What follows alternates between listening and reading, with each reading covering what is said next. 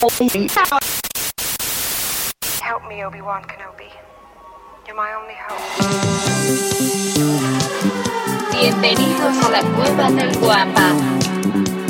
Aquí solo se habla de Star Wars. The Force is what gives the Jedi his power. It's an energy field created by all living things. It surrounds us, it penetrates us, it binds the galaxy together. It's a trap! We would be honored if you would join us.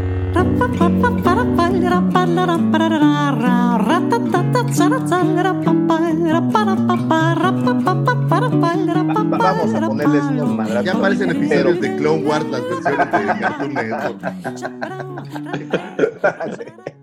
Y bueno, y de esta manera, como siempre, como siempre, empezando el episodio 101, ya rebasamos esa barrera, el episodio 101 de su podcast Hablando de Star Wars, traído para ustedes por la cueva del Y como todas las semanas, encalanando este friki changarrito galáctico, se encuentra conmigo mi querido amigo, también por supuesto, su amigo al que denominaron el azote de Mandalore. Lo conocen como el segundo sol de Tatooine o el Luis Miguel de Canto Bay. También, también lo pudo haber escuchado en esas tardes bohemias cuando los dos soles se ponían y cuando el calor estaba a tope, mientras usted se echaba un pulque de banta cantando en las cantinas de Mos Eisley. Ahí lo conocían como el Chepe Chepe. Como les digo, ellos lo conocen como el azote de Mandalore. Ellas, en la intimidad, le dicen el Mamacor. Él es arroba Lucifago. Muchísimas gracias. Y este programa no podría ser posible, no podría llegar hasta sus closets, sus baños, sus escritorios, godines o donde sea que nos escuchen, sin la mente siniestra, ya popularizado, siempre invitado, nunca igualado. Cita el amor, quien fuera transformado por Yarna en un cuarto oscuro ahí en las canoas hace algún tiempo. Mandaloriano del corazón, Justin Bieber de la 139, Chayán de la Riviera Maya, nuestro queridísimo arroba tabomático. Muchísimas gracias. Y como los que están presentes ya se pudieron dar cuenta, y esto para los que no están en la versión, para los que están en la versión de audio, hoy tenemos dos invitadazos, que, que ya, no, ya no les voy a decir invitados, ¿verdad, Lucifer?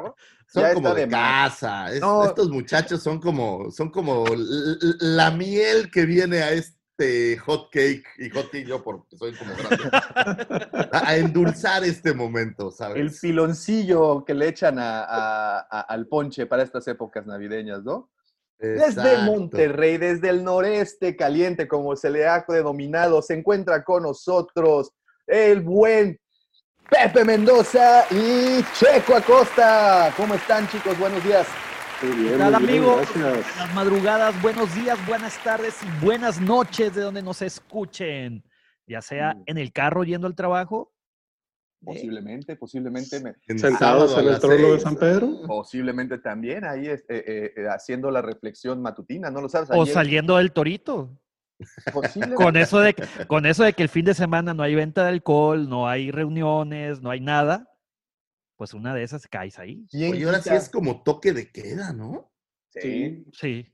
sí, sí. Ah, sí, sí, sí. fuerte, qué onda. Acá, acá nada- toda- todavía no llegamos a eso, pero No, no, Yo- acá. No te pierdes de nada, ¿eh? No te pierdes de nada.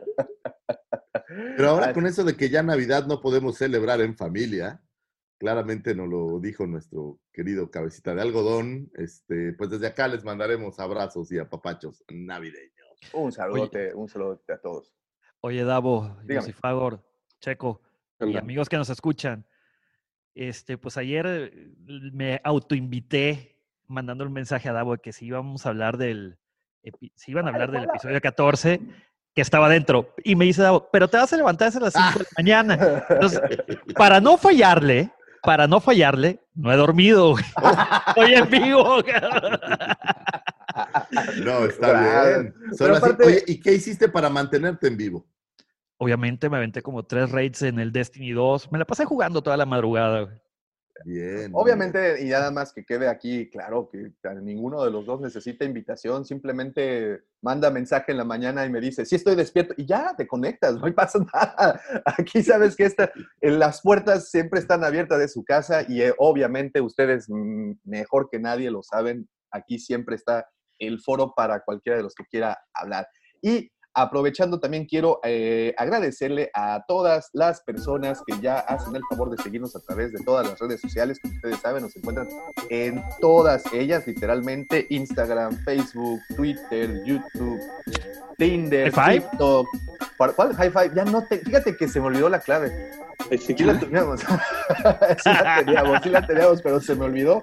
Pero seguramente allá está hosteada la página de la Cueva del Guampa. Por favor, eh, si, síganos, si, ah, subimos eh, contenidos diferentes a cada una de ellas, videos todas las semanas, comentarios en Twitter, obviamente en Facebook, pues la cotorreada siempre está, está muy buena. Así es que síganos en nuestras redes sociales y también me gustaría muchísimo agradecerle a todas las personas que ya hicieron el favor de visitar y por supuesto depositar su confianza en nuestra bella, ultra, duper, super increíble página, la cueva del Guampa Com. Como bien saben, ahí podrán encontrar todas las figuras de acción y coleccionables de Star Wars que se tienen en el inventario. Y como siempre te digo, Lucifagor, qué bruto, esta semana tenemos unas chuladas de piezas que, qué diablos, qué diablos. Finalmente comenzaron a llegar cosas, caray. Finalmente empezaron a llegar cosas, es correcto. Es correcto, por ahí tenemos este, Anakin's eh, versión Padawan del episodio 2, por allá tenemos Sebs, tantos que han estado peleando los Sebs.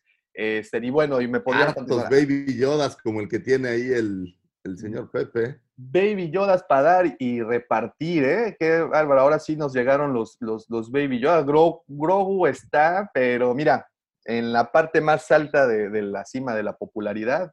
Eh, pues hace un año era el juguete, bueno, eh, hubiera sido el juguete idóneo. ¿Sí? era muy codiciado y no había productos oficiales, tanto así que la Fayuca se hizo millonaria.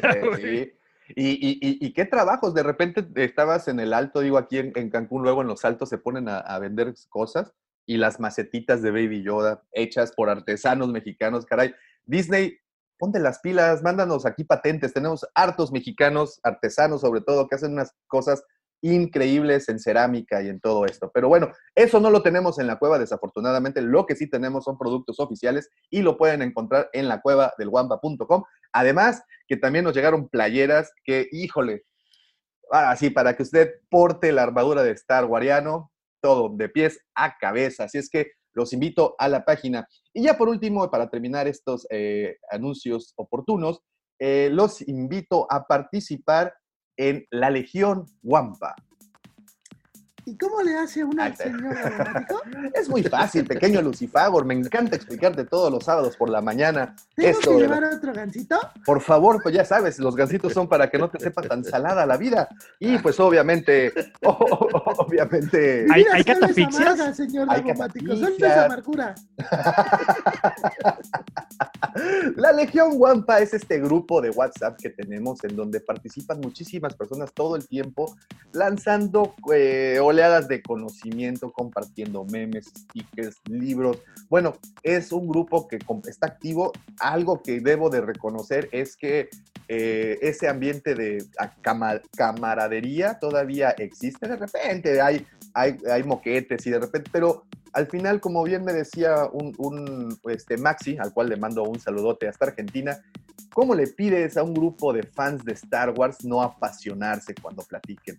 Y es precisamente la cueva del Wampa, bueno, en este caso la Legión Wampa, el grupo de WhatsApp, es un territorio seguro para que puedan pues expresarse de esta manera y créanme, siempre habrá opiniones encontradas, pero con fundamentos y con buenos argumentos. Entonces, es bastante interesante, se aprende mucho eh, y, pues bueno, los invito. Si ustedes quieren participar, pueden enviarnos un mensaje privado por cualquiera de las redes que les mencioné previamente y con todo gusto los uniremos. A lo mejor no de inmediato, pero sí en un día máximo ya están dentro del grupo y pues eh, todo el día. Checo, Pepe, tú, ustedes están y, y saben a lo que me refiero de repente descuidas el teléfono y tienes ya cerca de... Mil mensajes.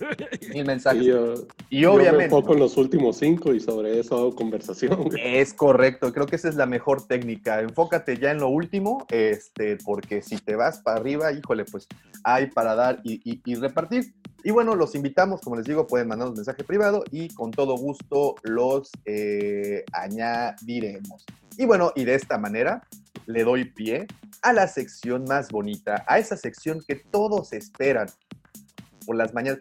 Yo imagino Sí, que sí. cuando sale el podcast de lunes, por- de- de- ¿cuál? ¿Cuál sección, No, no, no, Davo, no. Hoy no, Davo, por favor. Yo me imagino que cuando van rumbo al trabajo, manejando, eh, lunes en particular, van escuchando el podcast y de repente empiezan a escuchar la, la- la musiquita esa tan, tan característica de esta sección, dicen, ya empezamos. Y sacan, en ese momento se detienen, le ponen parking al carro, sacan la libreta y empiezan a anotar, porque son datos que tanto la Lolis de Recursos Humanos, el George de las copias, esta, ¿cómo se llamaba? La, el Donese, hasta Donese, de los Donese, tamales, Donese. Donese, también disfrutan muchísimo todos esos datos. Y ustedes se preguntarán, ¿cuáles datos, Davo? Pues tan sencillo. Los dejo con el señor arroba Lucifagor y sus astroefemérides.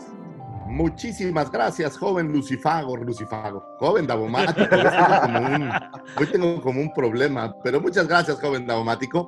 Eh, aprovechando que la semana pasada estuvimos sin efemérides y que ya había trabajado, gracias Davomático por hacerme trabajar, Disculpe. eh, me voy a aventar algunas efemérides de la semana pasada que me parece que estaban buenas. Por lo tanto, diremos que las efemérides de hoy irán del 30 de noviembre hasta el 13 de noviembre.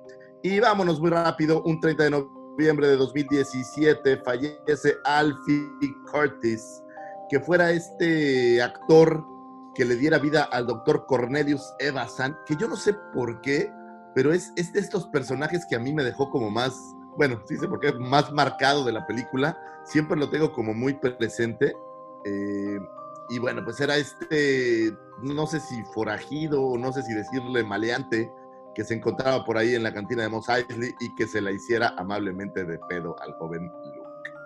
Eh, un 30 de noviembre de 1979, señores, se revela, y esto no tiene absolutamente nada que ver con Star Wars, pero me gusta un chingo.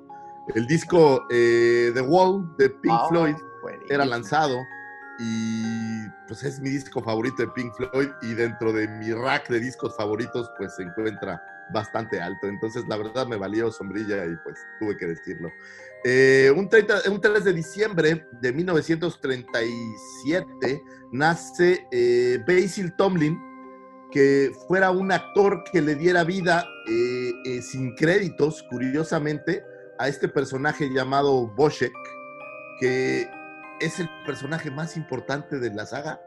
Sin Boschek no, hubieran, no se hubieran conocido Han Solo y Luke Skywalker. Aparte de tener no las patillas, habido absolutamente nada, ¿no? aparte de tener las patillas más, más masculinas de toda la galaxia. Y es uno de estos casos curiosos que eh, cuando se edita por primera vez New Hope no tenía créditos, no estaban ahí. Y una vez que revisaron toda la cinta para las reediciones, dijo Lucas, ¿sabes qué? Vamos a, a darle crédito a quien crédito merece. Y lo puedes ya encontrar en las versiones reeditadas ya con sus créditos completos. Un 6 de diciembre de 1932 nace Declan Mulholland, que es este actor que le diera vida al señor Java de Hot en la versión recortada de New Hope. Es la versión humana de Java de Hot para New Hope. Eh, un 6 de diciembre de 1940 nace Richard Elmon.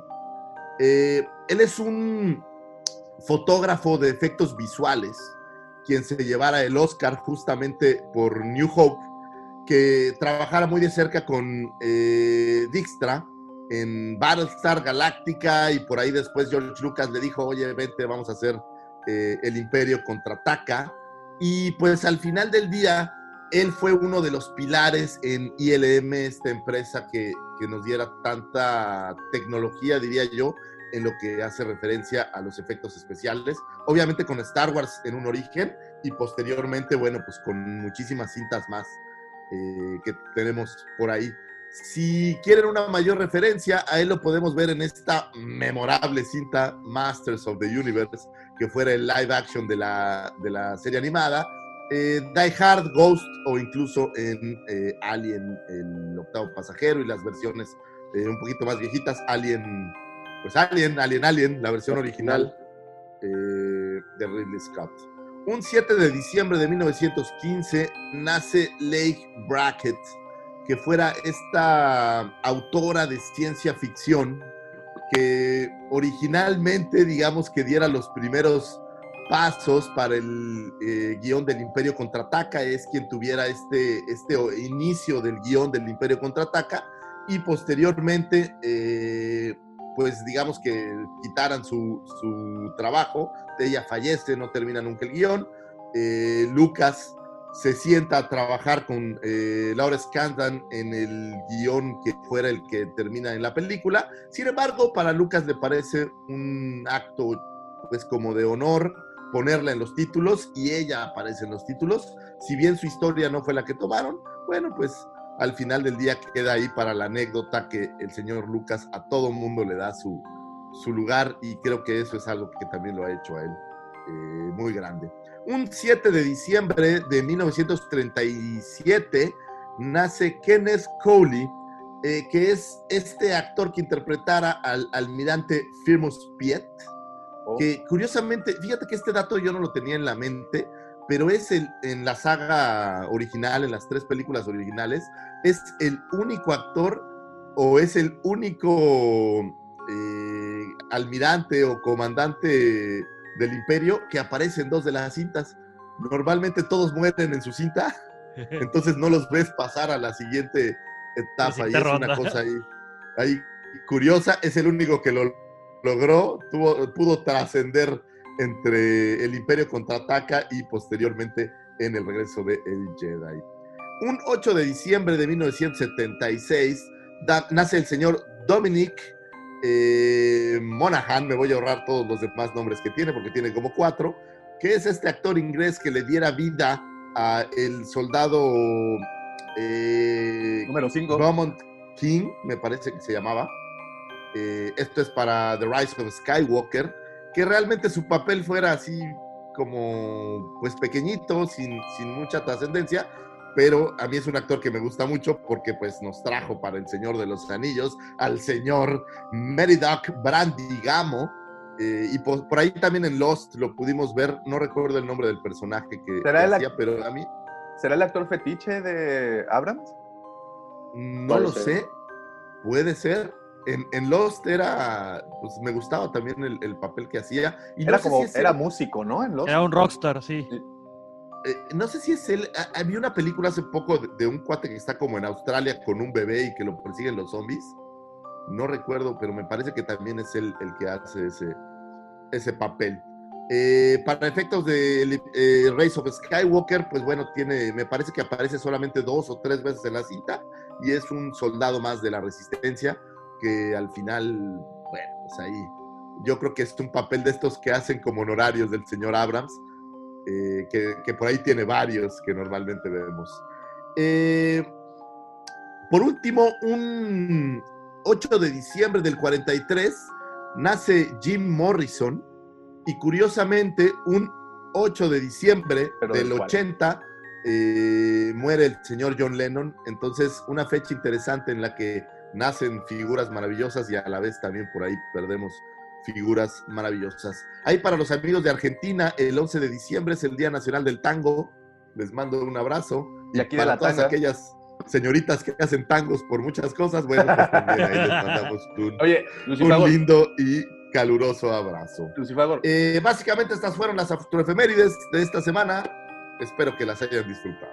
te, fa- te faltó el de la, el de la, el de las canoas. También es el mismo día, pero no es del tango. Ahí es de otra. De las tangas. Del, del, del pole dancing. ahí es de la tanga, de la versión femenina del tango. Ah, de- ok, ok. Este, un saludo a doña Carmen y todo. Y fíjate, Hablando a doña de tangas. Carmen y todo su equipo de trabajo. Son unos profesionales en lo que hacen y yo la verdad siempre me quito el sombrero por, por esta gente trabajadora y luchadora que tenemos en ese establecimiento. Dejan Un abrazo del ¿eh? aniversario de las carnavas. Oye, dejan, dejan la genética ahí, en el pol. En el pol. Eh, Digo, sí, hay mucho ADN en ese pole. Harto. eh, No, no vaya a llegar algún día así, es ahí, ahí, híjole, descubren todo. No, pues aparecería como si fuera un, un- un ADN de un monstruo como raro, como en, Esta Ahí, película que, eh, que crea es- vida aparte de una ¿Cómo se llama? no sé cómo es se el, ese es el eslabón perdido. Es lo ¿Sí? que les faltaba. Pobre doña Carmen. que no haya ADN tuyo ahí, Davomático. No, no, no, me cuido mucho. Muchas gracias, señor Lucifago. Como siempre, esto es pura melcocha para los oídos, pura, puro canderel para los sentidos, pura stevia para el conocimiento, azúcar sin refinar para, ya sabe, ¿no? Para la cultura. Muchísimas, muchísimas gracias. Y bueno, ahora sí vamos a empezar, vamos a darle inicio y como les dije al principio, nos vamos a ir directo, duro y a la yugular con este nuevo episodio. Pero antes de empezar, quiero preguntarles. Adelante, dime, Chaco. Nada más, según yo, no se alcanzó a mencionar el tema de David Prowse. Oh, bueno, Ah, también es cierto. pues, razón. híjole, sí nos va a caer ahorita la voladora por eso. Pasó un poco de... Bueno, es que en tu episodio 101 todo te valió. ¿O fue- Ah, no, fue un día después, ¿no? No, fue un día después. Fue el Exacto. domingo. Sí, sí, sí. sí. Sí, fue en domingo. Este, fíjate que ahora en la semana escuché una entrevista de él y pues el compa no tenía pelos en la lengua, ¿eh? soltaba las cosas como eran. Y tan así que el vato le tira a, a Richard McQuan, eh, así a- a- al grado de decir que bueno que se murió, así. Sí, Pues sí, sí. sí, Oh, sí, sí wow. está, así de cabrón estuvo el, el pleito ese. Es que Y para, creo. para hacer como, como nada más un, un paréntesis, David Prowse, nuestra versión de Vader eh, para la trilogía original y este actor que, que le fuera doblada la voz sin que él lo supiera. Y el día que vio el estreno se enteró que no era su voz la que iba a aparecer en la cinta y creo que quedó un poco dolido y bueno, es, un, es una de estas anécdotas curiosas que supongo que en el cine normalmente hay muchas. Y bueno, pues fallece. eh, le mando un gran abrazo, ¿sabes a quién? Mi suegro se acordó de mí y no solo de mí, se acordó de la cueva y por ahí me mandó un mensaje como para todos los seguidores de Star Wars que sentía mucho nuestra pena. Eh, le mando un gran abrazo a mi suegrito Gavino que siempre se acuerda. Y bueno, pues descanse en paz el señor eh, David Prowse. Y buenos Y yo- documentales, ¿no? Hay un documental muy bueno ahí en YouTube. perdi- Bueno, no sé si siga ahí costeado. Este, ahí está en, en- ¿cómo se llama? En, en Amazon Prime. Ah, sí, hay está ahí. hay un, no, no, hay un, hay uno donde salen así como que los extras que salen en el fondo, pero entre toda la gente que entrevistan está David Prowse también. Ah, claro, el de Elstree, 1977. sí, sí. Sí, sí, sí, Sí, ese, es, que- un- que- ese es muy bueno. Que, fíjate que ahorita que mencionaste el tema de los créditos, Lucy Favor, eh, se me hizo algo curioso cuando vi ese, ese documental que había cierta rivalidad entre los mismos, los mismos extras, de que unos decían, si tú no apareces en los créditos, no tienes derecho a ir a, a las Ah, no convenciones. y así, o, sea, o sea, como que había hasta recelo con eso, entonces sí está... Sí, no nomás Pues es- estuve leyendo y, y hubo mucha gente que, que originalmente no apareció y después les hicieron eh, como un poco de honor. Cosa, cosa De hecho, curiosa. eh, ese documental de Elstree 1977 es precisamente como un, un homenaje tardío a todas esas personas que usaron máscaras y se volvieron, los, personajes que encarnaron se volvieron famosísimos y ellos completamente desconocidos. Y es por eso que empiezan las, las convenciones y asistir a precisamente a todo este tema de la firma de autógrafos y así. Jóvenes, este, tengo un invitado más para el día de hoy que también estaba muy ansioso por comentar el episodio. Eh, yo creo que les va a agradar muchísimo verlo el día de hoy en este, en este foro.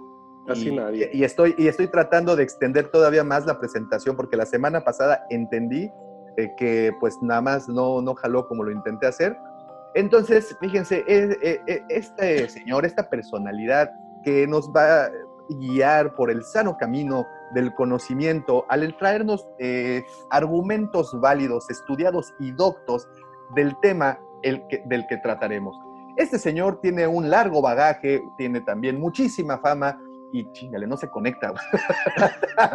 Sigue, sigue, sigue. No, bueno, estamos hablando, estamos hablando de alguien que sus credenciales nos lleva a ver cómo el- la experiencia y cómo el, el trotar por este mundo que, que nos lleva por caminos que a veces uno no sabemos a dónde van a terminar, You pues go, te girl. puede llenar de un conocimiento y de una habilidad y, y de una de una magia, diría yo, porque no sé ustedes qué opinen, pero creo que sí es una magia lo que envuelve a estos personajes. Yo todavía no sé quién es, pero a estos personajes que, que- que- que nos van llevando por el camino y nos van eh, trayendo su conocimiento a cuestas, por ejemplo, como, como el señor Pepe Mendoza, que nos enseña eh, lo, lo que es lo que es saber de a de veras y no, no pedazos, ¿no? No O pedacera, sea, no Qué, pedacera. qué bonito saber tanto. Yo quisiera de verdad algún día tener ese conocimiento que de repente uno encuentra en personalidades que vienen de tan lejos, porque viene de lejos, Eh, muy no lejos, es alguien muy que lejos. tengamos aquí, y, y que todavía se toman la molestia de acercarse a estos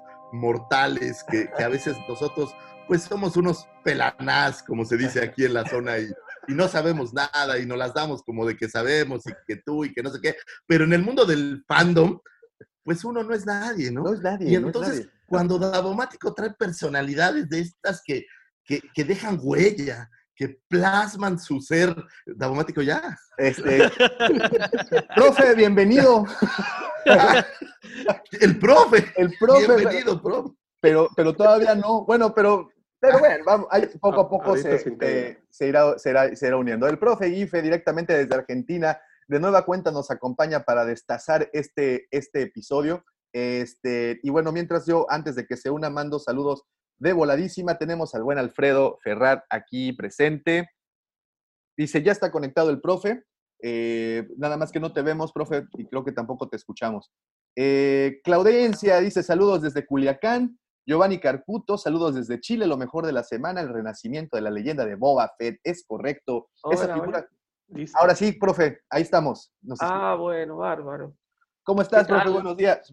Estoy, es temprano acá también y bueno, la tecnología me jugaba en contra y no tenía activada la cámara. Bienvenido, Así profe. a la pasa, así pasa. Suele ocurrir. sí. Entonces, Suele pasar, mi profe. tenemos aquí, eh, bueno, tenemos a, a Guille- eh, Giovanni, eh, tenemos también a- al buen Alfredo. Ringside Redskin dice, saludos Wampas, gran show, gracias por el premio Ringside. ¿Qué onda? ¿Ya te llegó? Te lo mandamos, te lo mandamos bastante hace ya unos días y pues nada más ahí cuando tengas oportunidad eh, para que nos muestres ese premiesazazo que te llevaste. Balú, ¿cómo estás, hermano? Buenos días, amigo. Les mando un fuerte abrazo y un saludo enorme ya escuchándolos desde temprano. Y por último, Apocalíptica Painkiller. Buenos días desde Argentina. Muchísimas gracias a todos los que están conectados. Y pues bueno, ustedes dicen, ¿le damos?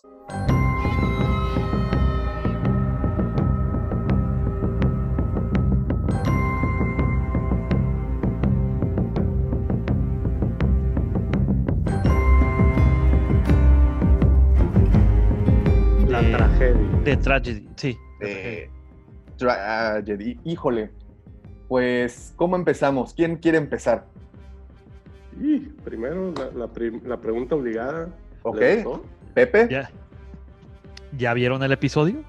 Ya, ya, ya, ya. ya. Profe, ¿lo viste ya? Sí, sí, sí, lo vi, lo vi. ¿Les gustó el episodio? ¿Quién, va- quién, quién, quién quiere ser el valiente? Bueno, eh, arranco, arranco. Gracias, profe. Eh, a mí me pareció eh, maravilloso, maravilloso, me encantó. Eh, escuché al comienzo del programa que dijeron tiene un par de fallas, sí, tiene un par de fallas, pero eh, se las perdono todas. Se las perdono todas. Ver a, a Boba Fett nuevamente y además en, en acción fue increíble, increíble. Así que sí, me gustó, me gustó mucho, inclusive mucho más que el anterior. Oh, A ver. wow. Fuertes declaraciones, ¿eh? Si, si, si me permiten este, continuar con lo que con, con la respuesta. Si me permiten, ¿no? Claro, por supuesto. A mí me encantó. Eh, estuvo fenomenal, increíble desde el momento que salió una nave. No lo vamos a decir, no la voy a decir ahorita para irlo a- hablando en el transcurso de- del episodio, pero se me hizo increíble y esos cinco minutos que salió Boba Fett, yo creo que le hizo justicia a la trilogía original. Porque, El personaje. wow, el personaje, el personaje. Porque, wow, wow. Ok, ok, ok, ok. Sí, y como bien dijo el profesor, tiene un par de fallas, pero estuvo increíble. Y creo que nos equivocamos, amigos, al pensar en que el, el hype iba a ir en, en decreciendo. No, no, no, hermanos, hermanos, hermanos, estuvimos mal. El hype estuvo desde el inicio y subió. Cierto. Pero, pero a, a pasos agigantados. Sí, es cierto, es cierto. Es cierto. Pues. Lucifago. Ah, bueno. Ah, bueno, tal. Yo les platicaré que a mí también me, me gustó mucho el episodio. En mi caso, la verdad es que las fallas, mi ignorancia no, no me dio para verlas, entonces la verdad es que yo lo disfruté muchísimo. Si es que tuviera una queja, eh, me parece corto. Esta parte de hacer ya episodios de 30 minutos me parece como, pues no, sé, me, da la sensación de que, de que podrían eh, meter más contenido, pero bueno, digo, tendrán sus, sus razones. Yo lo disfruté muchísimo. Para no variar, ya lo vi en español y en inglés y, y la verdad me gustó, me gustó muchísimo el episodio. Eh, ver un personaje que ha sido mi personaje favorito desde años, bueno, pues tuvo mucho. Y me trajo figuras nuevas para Hasbro que seguramente van a editar muy pronto. Entonces, a mí me trajo, me trajo bastantes cosas que, que disfruté. Vi por ahí unos detallitos que me gustaron mucho. Eh, que se los platico más adelante, pero sí, me gustó, me gustó bastante. No más que el de Azoka, lo acepto, pero, pero sí, lo, lo disfruté muchísimo. No, yo en mi Allá, caso, Checo. igual lo, lo, lo disfruté, te digo, yo también estaba con el, estaba convencido de que iba a seguir el tema de que lo estaban rastreando, pero yo sí pensaba que iba a ser un episodio así como de transición, así como que la, la calma antes de la tempestad, y no, empezaron con todo desde un inicio. Y e igual, los peros, la, la verdad es que son esos detallitos de, ah, cómo chingas, güey, pero, pero en realidad no, no hubo algo así que dijera, no, eso no. Este, me, me, gustó mucho. Y pues bueno, ya ahí ahorita que vayamos avanzando con la trama, ahí platicaré las cosas que, que, digo, no es así de que, ah, eche todo a perder el episodio, no, nada que ver, digo, son esos detallitos que de repente uno se fija y así tipo ponchaglobos, como, como dice Lucifago. Pero no, en, realidad sí, es, estuvo muy bueno, muy, muy bueno. Y, aparte el tema lo que dices de la duración, ojalá y fueran los 32 minutos de todo el episodio, ¿no? Quítale como cuatro de los créditos. Y todavía en episodios anteriores, previously, ah, Mandalorian, sí. siete minutos, güey. Te quedan cinco minutos de episodio nomás, güey. A, a, a, a, mí también me gustó mucho. Tiene mucha acción. Creo que Robert Rodríguez eh, sabe manejar muy bien todas esas secuencias, todas esas. Eh, esa cadencia que le pone siempre a, sus filmes, pues lo pudo imprimir aquí. Digo, y, y, y voy desde Desperado o El Mariachi hasta, eh, eh, ¿cómo se llama? Este, ¿Machete? No, no, no, los niños espías, ajá, los niños espías.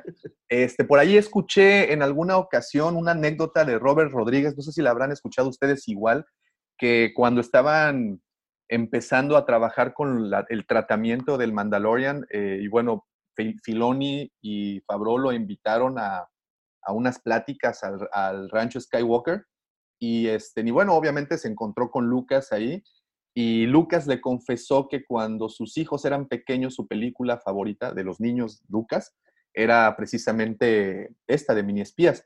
Entonces, que obviamente para él fue todo un, una sorpresa el hecho de que los hijos de, su, de uno de sus héroes personales pues fueran tan aficionados a su trabajo. Entonces, eh, creo que con esas credenciales entra eh, sé, para mí sí tuvo un par de cositas que no, no me terminaron de convencer, pero como dicen, se les perdona, la acción fue trepidante de principio a fin, y pues bueno, tuvimos a Boba Fett y tuvimos al Slave One, que, Eso. por cierto, eh, Jason Ward, del, de como con lo, ustedes saben, el, el que es este eh, titular de esta cuenta llamada Making Star Wars, eh, a principios de esta semana, lunes o martes, no recuerdo qué día, eh, subió ahí un, un, un, tweet en donde decían que la producción, habían, alguien le había reportado que habían visto la cabina eh, en, en el set de grabaciones del Slave One. Y, y bueno, pues ahí está. Pero ojo, de la cabina vimos muy poco. Eso significa que vamos a tener un poquito más. Pero bueno, vamos con el episodio. ¿Qué les parece? Vamos con el episodio. Eh, empezamos este episodio. Eh, a ver, déjame, déjame nada más tener aquí la, la- la- la certeza cómo iniciamos. Eh, ah, bueno, ok. Pues van Eh, en la nave. Van en la nave. Y aquí, no.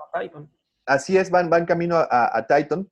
Y no sé ustedes, me da la percepción, esta escena en donde voltea y le dice Grogu y el otro se voltea y se ríe. Es de estas escenas que humanizan mucho a los personajes.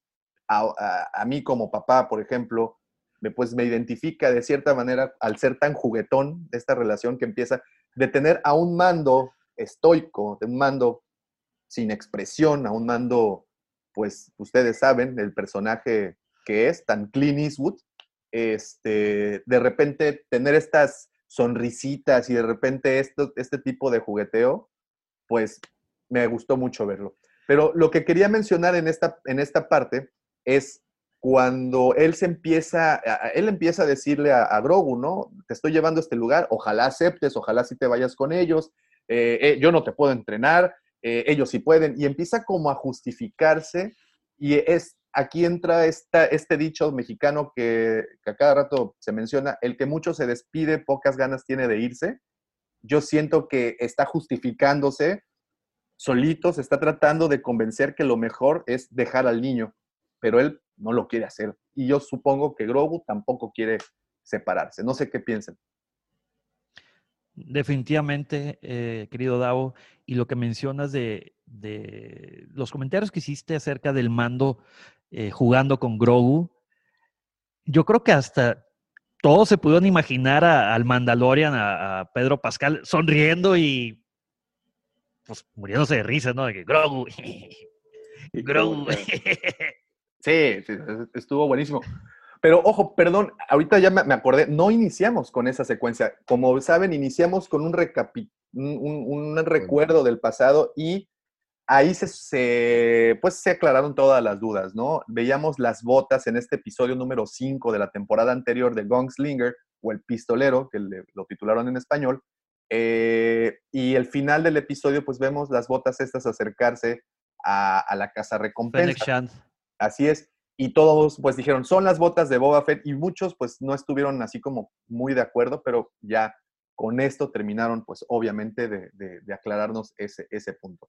Entonces tenemos este, este inicio y bueno, también nos presentan ahí un poquito en, estas, en estos recuerdos a Ahsoka y, y toda la situación de, de los de la imperial esta que le pone el detector a, a, la Slave One, ¿no?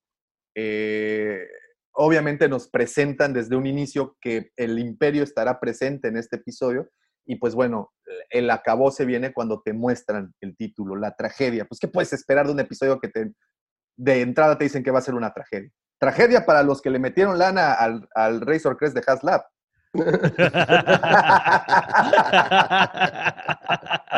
No, abusado. Al, contrario, se va a volver una pieza clásica y única e irrepetible. Sí, Oye, dígame.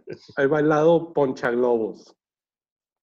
Este, obviamente, pues a mí me gustó el tema del humor eso del Grogu y que volteaba y reaccionaba el plebe, ¿no? Pero no sé si también lo puedes ver así como que una forma de, de meterte a huevo el nombre, que ya no es Baby Yoda, es Grogu. Es Grogu. Ah, sí. Para todo te están diciendo Grogu, ¿no? Sí, sí, sí, pues ya lo... yo creo que es la moda para él, ¿no? Es como que descubrió un truco nuevo. Yo, yo recuerdo, yo tenía, tengo un, un- una perrita, una, este, una, ¿cómo se llaman estos? Pastor belga, malinois. Y me acuerdo la primera vez que logré que me hiciera caso, este, porque pues no me hacía caso. Y, y entonces cuando, eh, luego aprendió a ir por la pelotita. Y entonces eso a cada rato lo repetía y para mí era la novedad, el hecho de estarle lanzando. Yo siento que es algo más, que va más por allá. Eh, sí, claro, la justificación es de que pues ya tenemos que decirle Grogu, ya no es Baby Yoda, ya es Grogu. Pero Oye. siento que es como eso, ¿no? Como descubrí un truquito nuevo y quiero seguirme divirtiendo con él. La, la, que sí sigue sin convencerme y que siento que, lo, que ahí sí lo están forzando demasiado es el Dan Farrick, como sea que le digan. Ya ves que incluso le vuelve a dar la, la palanquita y le, se lo vuelve a quitar con la fuerza y, y, su reacción es gritar eso, Dan Farrick, hasta, el, hasta Grogu o Baby Yoda, hasta como que se asusta, ¿no? No, no, no, no, no, no, no. Pero sí, a mí el Dan Farrick no me convence. A mí me dio la impresión, digo, y a lo mejor es porque yo estoy triste y amargado también, pero como que lo trataba como mascota más que como hijo. Y esa parte digo, no, no es que me moleste, simplemente como que me parece que esta onda de Grogu y que, que la escena sea que voltea a verlo y se voltea y otra vez, me, me, da la impresión más de una mascota que de un hijo. Solo es mi impresión. Ahora, hay gente para la cual sus mascotas son como sus hijos, entonces esa parte la puedo entender, no es mi caso. Pero me parece que, que, que, sí, ahí tenemos un ejemplo con Kylo, pero, pero siento como que es una forma de jugar. Este es, no me maten, por favor, pero como que juega con su perro, güey, no con, con su hijo, güey. Esa es mi impresión. Con su rana. De acuerdo a las palabras bueno, con su rana galáctica. Lucas, it's a frog. Es, esa es la parte que, que, a mí no, esa parte no me acabó de convencer. Sin embargo, digo, me queda claro que lo que quieren es plasmar que, que pues está buscando cómo ayudarle al, al chavito y, y, pues una parte es es ver si puede seguir haciendo estas cosas que los Jedi hacen. Es solo mi opinión de ese pequeño, pequeño arranque de la serie. De ese eh, pequeñísimo. puedo, puedo, no quiero cortar a nadie por eso. No, adelante, profe. No, a mí esa, esa secuencia particularmente me, me gustó mucho. Eh, sí, es cierto que es un poco la intención, digamos, este, de la producción es que nos acostumbremos al nuevo nombre, que ya no lo llamemos más este, Baby Yoda, pero a mí al contrario, me pareció como que la relación entre eh, el mando y, Grogu se profundiza, digamos, ¿no? Es decir, eh, antes de, de este episodio era el niño, el niño esto, el niño el otro, el niño aquello, lo tengo que cuidar, es como medio una carga y a partir de acá es como que eh, se va descosificando el chico, ¿no? Entonces ya no es más un paquete que tengo que llevar a algún lado, sino que es alguien con el que tengo esta relación, ¿no? Eh, y él como que lo está yo sentí como que el mando lo estaba redescubriendo al niño. Y finalmente cuando él le dice, bueno, si los y te quieren aceptar, te, tenés que ir con ellos, eh, hacen un plano de, Grogu o Baby Yoda, como dice mi hijo, para mí va a seguir siendo siempre Baby Yoda, este, y le muestran la carita que han logrado muchas expresiones con, ese personaje, la verdad que es, eh, es, para sacarse el sombrero, y está como triste, se le ve la, tristeza a, Baby Yoda, digamos. ¿no? Entonces, yo siento que esa secuencia, por lo menos a mí me dio la, la sensación de que se está profundizando ahora la, relación entre ellos dos. Sí lo vi más como un padre y un hijo. Y sí, y lo que comentaban en algún punto es de lo difícil, la conexión que tendrán estos dos personajes. Y, bueno, algo que me llamó mucho la atención es eh, al final del episodio, y no, no voy a decir qué es, pero bueno, puedo entender el, hecho de que al generar un vínculo como el que ya generaron estos dos personajes, porque pues ya están hasta adentro, los dos están sumamente encariñados uno con el otro, y al generar este vínculo, eh, en el episodio pasado dijo, es muy peligroso eh, entrenar a alguien y, que, y entrenarlo al uso de la fuerza cuando ya poseen este vínculo. Y creo que este principio nos dejan claro que ese vínculo ya se fortaleció, ya, como dices, profe, descosificamos a la rana, ya lo volvimos ya un personaje que siente, que, sufre, que, bueno, ahí están. Y, ya vimos el peligro que es cuando este es separado, ¿no? Vimos cómo pudo usar la fuerza. Eso me llamó mucho la atención, que usara esa manera la, fuerza, ¿no? Eso fue lo que más... Ahorita yo, yo tengo un, ya que llegamos a ese punto, eh, hubo un, pequeño, eh, hint, no sé, una relación con, con, una, con una película de, la, de las secuelas que ya lo comentaré. De hecho, por aquí lo tengo notado para hacer el, comentario. Ok, y bueno. Tiene que, y tiene que ver con la música. Oh, ok, interesante. Ok, ok. Y bueno, tenemos esta secuencia en donde ya vemos al Razor Crest llegando a, a, a Tython. Muchos estuvieron eh, como medio decepcionados, de, se imaginaban a Titan de otra manera. Y, y, y, pues bueno, nos dieron este, este planeta verde que, y están llegando y llegan a, a la distancia se ve esta formación rocosa que sabemos que es ya es un, un templo. Eh, obviamente nos recuerda completamente a Stonehenge. Este, de hecho, en, el, en, en, en algunos comentarios que hace eh, Boba Fett, en este caso, le dicen Henge, ¿no? Con esa terminación. Sí. En español, no sé si lo viste, Lucifer, que le dicen Cromlech a, a, eso. Correcto. Y Cromlech, pues como saben, son estas formaciones, eh, bueno, no formaciones, sino estructuras que se hicieron eh, en forma circular y bueno, me recordó, ¿sabes a cuál, Lucifagor? A la, a la, que está en la Ciudad de México, al de la UNAM, donde está el cráter este. Uh -huh. Es muy ah, claro. tienen, tienen esta, estas mismas formas. Este, y pues bueno, van, van llegando a este punto y es cuando se da cuenta, le, lo, le dan la vuelta a este, a este templo, dice que no pueden aterrizar el Razor Crest ahí porque es muy pequeño y dice que va a tener que ir con las ventanas abiertas y es en este momento cuando vemos la escena del papaloteo de las orejas del mismísimo eh, Grogu, ¿no? No sé qué les pareció esa, esa pequeña secuencia. Divertida. Sí. Sí, sí, sí, bastante, de hecho. A mí me pareció también esta escena de, ahora sí más de papá e hijo, donde pues vamos a chacotear, ¿no? Entonces, sí. Sí, sí, mira, aquí se las sí, comparto. Sí. Para... Eh, al Baby Yoda se lo ve ahí, ahí justo ahí. Eh, se lo ve como divertido. Se le, se, yo, a mí me, me, me llamó mucho la, la, atención cómo usan todas la, las expresiones ¿no? de, de, Baby Yoda, ya que es un personaje que no, que no habla. Eh, han logrado muy, muy buenas expresiones y se lo ve divertido, se lo ve entretenido y además, bueno, es una, una buena excusa para dejar lejos la Razor Crest, ¿no? Este, otra vez. sí, pero ahora sí fue justificado, ¿eh? Ahora sí fue claro. justificado. Este, sí, sí, sí.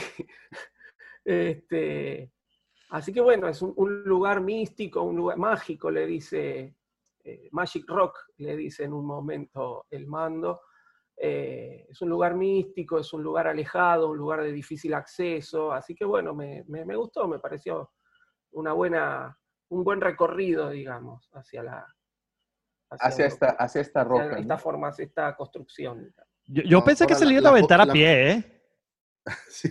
No, pues la fotografía me gustó, ¿eh? Esta toma que hacen eh, por arriba o aérea de, de, la formación rocosa me gustó bastante, ¿eh? Se ve, se ve nice. Aunque no esperábamos un planeta tan, pues tan, me parece tan terrestre, pues. Yo, no yo sé le si, decía si a Roberto, la forma correcta le decía a Roberto, a mí me recordó mucho a Rohan del Señor de los Anillos, o sea, todo el ambiente. No vas a creer, está, e, e, estaba justo entrando eso en mi mente. Yo pensé que era Zacatecas. ¿Te parece? Pues, también ahí. Este... Eh, eh, yo no, no leí Doctora Afra, pero vi algunas imágenes. A, a Titan, eh, hay una historia de Doctora Afra que están en Titan y creo que lo presentan como un planeta congelado, una cosa así. Entonces, este, tal vez por eso mucha gente se lo imaginaba distinto. Pero de todos modos, eh, bueno, además estamos acostumbrados a que en Star Wars generalmente los planetas son uniclimáticos, ¿no? Eh, pero de todos modos, cuando la Razor que se está acercando en esa toma desde el espacio, se ve que es un planeta como que tiene varios climas o varios terrenos, porque se ve una parte con mar, una parte con tierra, la parte montañosa. Eh, la parte montañosa la, yo, eh, a mí no me llamó tanto la atención, me la esperaba un poco más arbolada, porque bueno, en Legends, en los relatos de los Jedi, en los orígenes de los Jedi también aparece Titan, y es un planeta así, más, más montañoso, con bosques y demás. Así que no me llamó tanto la atención. Después me enteré, porque mucha gente lo esperaba distinto por esto de Doctora Afra, pero la verdad como no la leí no, no sabía. Y bueno, ahora llegamos a esta escena donde, como bien dicen, sube a pie esta montañita llega al centro de la formación esta para descubrir que hay una especie de eh, círculo, como no sé cómo, una, una esfera Mm. incrustada en el piso, lo sienta a- al bebé y pues él esperaba que lo que iba a ocurrir fuera así como inmediato, ¿no? Y, y pues le dice, a ver, pues es que a mí Azoka me dijo que pues, te dejara aquí y ya, y me voy. Que ¿Hay tú vas a algún- hacer el algún resto. control remoto? Así ¿Funciona es. Con algún control, dice. Y está exacto, está dándole la vueltecita ahí para ver qué, qué, qué es lo que puede encontrar que le ayude. Y pues tenemos esta escena eh, de la mariposa, la cual me llamó mucho la atención. Como siempre, pues es un niño, ¿no? Digo, tendrá 50 años, pero al final tiene la curiosidad y, y- y la visión de un pequeño. Y solamente es el pretexto para voltear y escuchar que de repente el cielo se rompe y vemos una de las imágenes más bonitas que me ha tocado ver, que es al Slave One surcando el cielo de Titan. No sé, no sé ustedes, me gustó muchísimo cómo se vio el Slave One ahí. Sí, mi primera ex- expresión cuando lo vi fue cuando debió respeto. ¡No mames, güey! ¡No mames! ¡No mames! Sí, sí, sí, sí, sí, sí. Es No lo sé- que genera. ¿Sabes qué me gusta mucho? Cómo vuela el, el Slave One, Sí. porque es, es, es- es esta nave que, que no es el común denominador de las, de las naves, ¿no? Es, no, no es este, tan estilizada como fuera un X-Wing o- Aerodinámica. tan Aerodinámica, eso me parece tan aerodinámica. Y cuando la ves, la ves ya en, en live action volar, a mí la verdad esa parte me, me encanta, cómo se mueve, porque te la hacen ver que sí, que sí es una nave que, que puede hacer todas estas acrobacias y cosas que, que hacen las demás, ¿no? Esa parte me, me gusta muchísimo y, y la toma así en grande de verla a lo lejos, está buena. Me gustó Sí. muchísimo. Sí, sí, sí. Igual a mí, igual a mí. Y bueno, tenemos esta secuencia, como los dos ven llegar a... Me gusta mucho eh, eh, estas escenas de las naves que han estado usando, digo, lo vimos en el episodio, no, el antepasado, cuando el Razor Crest se enfrenta este, a estos TIE Fighters en el episodio de donde rescatan al, al Mitrol. Y estas escenas como a lo lejos, ¿no? Que se ven, que le dan mucha perspectiva y sobre todo la, la sensación de velocidad.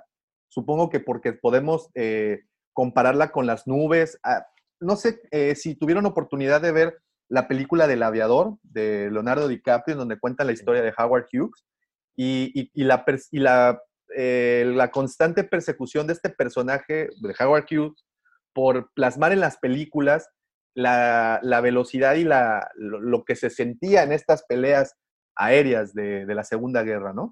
Y eh, muchas veces no tenemos la perspectiva porque pues en el cielo no hay con qué compararse.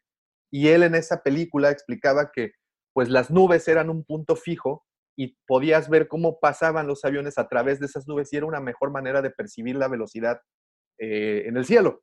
Y creo que han estado usando estos elementos, por ejemplo, eh, recordaba las imágenes del halcón cuando voló en el episodio 7, que igual usan este mismo de, este mismo, esta misma técnica, como que se aleja mucho eh, el, el, objetivo del, de, de, la cámara y luego hacen un zoom muy forzado. Ese efecto me gusta bastante y dan a entender muy bien eh, la cadencia, la, la, lo que está pasando ahí, ¿no? Y vemos como al final termina por estacionarse también lejos, por alguna razón, el Slave One. Y aquí viene la primera, mi primera queja del episodio. Volté a ver al niño y en ese momento ya se conectó. Ya está conectado con... con le dio plug. Le dio plug y lanzó ya este, esta, este rayo de fuerza. No sé cómo podría llamarlo. Un campo magnético de energía. No sé, ustedes si tienen Son, son sus midichlorianos que están subiendo así. Eh, un Protective Force Fields eh, le, le, llaman. Ah, ok, ok. okay. Eh, y bueno, y fue eso, ¿no? Mira, ¿saben, lo que no qué, qué estaría bueno? Eh, y como sugerencia, digo, a los que nos gusta verlo una y otra vez, así como Lucifer lo ve en inglés y en español, en Disney Plus está la opción en inglés que es inglés descriptivo. Y ahí te confirman un montón de cosas porque te están platicando lo que estás viendo. Oh, okay. Entonces, por ejemplo, en el episodio donde salen por primera vez los Dark Troopers, ahí es donde confirman que son Dark Troopers. Es cierto. Te lo, te lo describe el audio. Eh, ves en la pantalla Dark Troopers, así tal cual. Entonces ahí ya te rompen esa. Entonces, igual en esa opción descriptiva te dicen cómo le llaman a eso. Ya igual ya tiene un nombre. Sí, o sea, hay que verlo. Habría, habría que. Ah, es más, aquí lo vemos, nada más que no se los voy a compartir. Pero, pero aquí lo podemos ver. Este, y bueno, y te digo, aquí viene una parte que no me gustó porque no en- solo en esta secuencia, en esta secuencia nos muestran que esto es un campo demasiado fuerte cuando Dean Jarin se intenta acercar a él y es rebotado por la fuerza. Pero el güey lo hace tres veces. Es, es, eso da pie para un meme. Eso es lo del control remoto, que salga Han Solo encabronado. That's not how the Force works. Que te diga. Sí, usted eh, lo hace tres veces, ¿no aprende? Lo disparan tres veces. Ahora Fuera. eres el niño chiquito. Fíjate que esta parte del campo de fuerza, no sé, no sé si hay una escena exactita, pero me recuerda mucho el juego este Jedi Fallen Order, como que la parte de la esfera y estos como jeroglíficos que tienen la parte Sí. de abajo, ya que está enchufada, digamos, me recordó mucho el juego. Y pues, ¿qué te digo, Davo? Es, es, es Baby Yoda hablándole al universo a ver a quién, quién se conecta allá a distancia. Este Sí, teléfono, es- mi casa. Sí, sí, sí, sí, sí. Yo Este, no esperaba Oye, que pero- apareciera de fondo en otro planeta, que yo algún Jedi escuchando, algo así, ¿no? Porque era un poco el objetivo de esto, y no, no Pero- nada de. ¿Sí se dieron cuenta la pose de Grogu? Era igualita que la de cuando Yoda está meditando, idéntica. Tipo Estaba flor de loto, pero tres- e- era con sus igual que tres con, dedos. con sus tres dedos. Mm, bueno. Sí, sí, sí, que sí. también eso creo que nos habla de que, de que por muy chavito, pues sí llegó a tener algo de entrenamiento, ¿no? no qui- quiero pensar que para aprender a conectarte, pues debes de hacer alguna, alguna cuestión de meditación o alguna cosa así, y se ve que, que el niño pues lo sabía, no creo que nada más sea la piedra eh, trabajando sobre sus midiclorianos. Y a mí, eh, digo, uniendo un poco el episodio anterior y este, y este episodio, me queda muy claro que en el templo Jedi, pues tenían guardería. Y, y, eh, Grogu estuvo en la guardería, aparentemente, aprendiendo a hacer cosas eh, muy básicas, porque cuando es la purga, pues no, no lo vemos en donde estaban los, los- pequeñitos, ¿no? Que se escabecha Anakin. Este, pero bueno, ese es punto y aparte. Eh, a mí me gustó mucho cómo, bueno, como ustedes saben, toda la situación del yoga es bastante, es conectarse al final con el universo eh, y, y que hagan y que usen esto, estas conexiones, como que él está meditando, lo vemos en esta posición de meditación muy al estilo de Buda. Eh, pues bueno, esas conexiones me agradan eh, y vemos que ahí está en parte la armonía, ¿no? Con el resto del universo y vemos el tipo de ser que es o que son la especie de los yodas. No sé cómo llamarles, ranas, orejonas. Rana. No lo sé. Los Grogus. Los Grogus. Y bueno, y es ahí cuando Mando se da cuenta que llegó, llega esta nave y es recibido por una lluvia de disparos. Y esta lluvia de disparos, así como que todavía se- no, no, no, no sabe. Y de repente, el momento cúspide, cuando se aparece Boba Fett, el vagabundo. ¿Qué pasó por sus mentes en ese momento? La segunda vez que, que digo, usé la misma expresión, pero usé con más palabras. No mames, no mames, no mames, no mames, no mames, no mames. ¿Cómo la vieron? Eh, A mí me emocionó mucho también. eh, a mí no me gusta ver los avances previos porque muchas veces dan spoiler con esos, eh, no con los avances, sino los recordatorios previos de capítulos anteriores. Y este justo empezó y antes de que pudiera adelantarlos aparece la imagen de las botas y, este, y Fennec ahí tirada en el piso y dije, va a aparecer Boba Fett, me lo arruinaron. Pero cuando apareció fue como si no lo hubiera sabido, es decir, me pareció genial. Yo también soy muy fanático del personaje y, verlo a Temuera Morrison, que da, es decir, da 100% de Boba Fett, para mí es lo que, lo que todos deberíamos haber tenido en la cabeza de cómo debería ser Boba Fett sin la armadura, y me emocionó mucho. La verdad que cuando se saca la, la capa este, y le vemos la cara toda arruinada por haber estado adentro del Sarlacc, eh, sentí una emoción muy fuerte. Sí, sí, me, me encantó, me encantó, la verdad que sí. Y, y, Din, Como si no me lo hubiera esperado. y Din Djarin hasta la pregunta, ¿eres un Jedi? Sí, Sí, sí, se, sí. se- se sorprende, ¿no? Y ahora, ¿sabes qué me gustó mucho? E- Este rifle que trae, pues es la versión de- del mismo rifle que usa Luke en New Hope, ¿que no? O al menos esa impresión me dio. Lo mismo que el, el staff que usan los, los Tusken Riders. Es que yo Eh, creo que ese rifle es de los Tusken Riders, si no me equivoco. Para mí también. Para Sí. mí también es un rifle Tasken. sí. Sí, sí, sí. Pero no es igual al que usa Luke. Es parecido, sí, a, a la carabina esa gigante que... que- Sí, esta que es como muy larga, ¿no? Me- Pero o- ojo, no, en la película creo que no se ve. Esto yo lo sé por la figura que parece con su, flop- floppy hat y con, o sea, con su No, claro que se ve, güey. Acuérdate que, que Ah, bueno, la sí, se baja sí, del speeder y toma el rifle eh, cuando va a ver dónde andan los Tusken Riders. Sí, no, no, tienes razón, tienes razón, se me, se me pesaba. Pues debe ser de Vanofa, debe ser de la, de la Winchester Tatooine, ¿no? Puede ser, ¿no? Oye, la- así me vería yo con la armadura de Boba Fett. O- no, yo me vería un poco. Ese fue un detalle que no me encantó. Creo que, creo que se la pusieron como justa. O sea, esa parte es curiosa. Se Pues ya tuvo su vida retirado. De Boba hecho, Fett, o sea, Ah, De Bueno, hecho, hay, hay un meme donde sale Cobb Band y dice antes de la pandemia y luego este después de la pandemia. Cobb Band se veía como que muy delgado y este pues más, más sabroso. Sí, sí, sí. Y aquí viene una pequeña queja mía. ¿Por qué está siguiendo al Mandaloriano con su armadura? ¿No pudo haberle hecho lo mismo con Cod Band? ¿No pudo haberle caído? De hecho, pues tenía más pro- posibilidades de recuperarla con Cod Band más fácil y prefiere enfrentarse con un Mandaloriano. Yo creo que no, Davo, por el hecho de que recordemos que Cobb Dan eh, este, era el alguacil, entonces todo el pueblo lo apreciaba mucho, bueno, lo aprecia hasta el momento, y se le iba a echar encima. Y recordemos que el Mandalor, o sea, perdón, que Fett, pero también Mandalorian, este, pues al fin que al cabo no es ni bueno ni malo, es un recompensas. No, él lo dice, es un simple hombre ganándose la vida por el universo. Exactamente. Repite esa línea de Django, ¿no? Es- Creo así que es. también lo, lo hacen menos villano en esta. O sea, lo, lo vuelven más héroe que villano, creo. en- Lo humanizan. en esta. Sí, sí, sí. O sea, le quitan esa parte como del bandido que tenía Java y creo que lo vuelven más este, el compañero héroe que va a ayudar a Mando a salvar a Baby Yoda.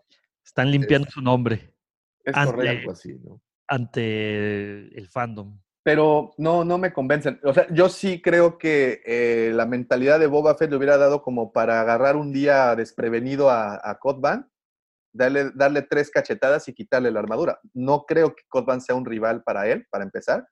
Y yo sí creo que, la, al menos como piensa Boba Fett, es, es mi armadura.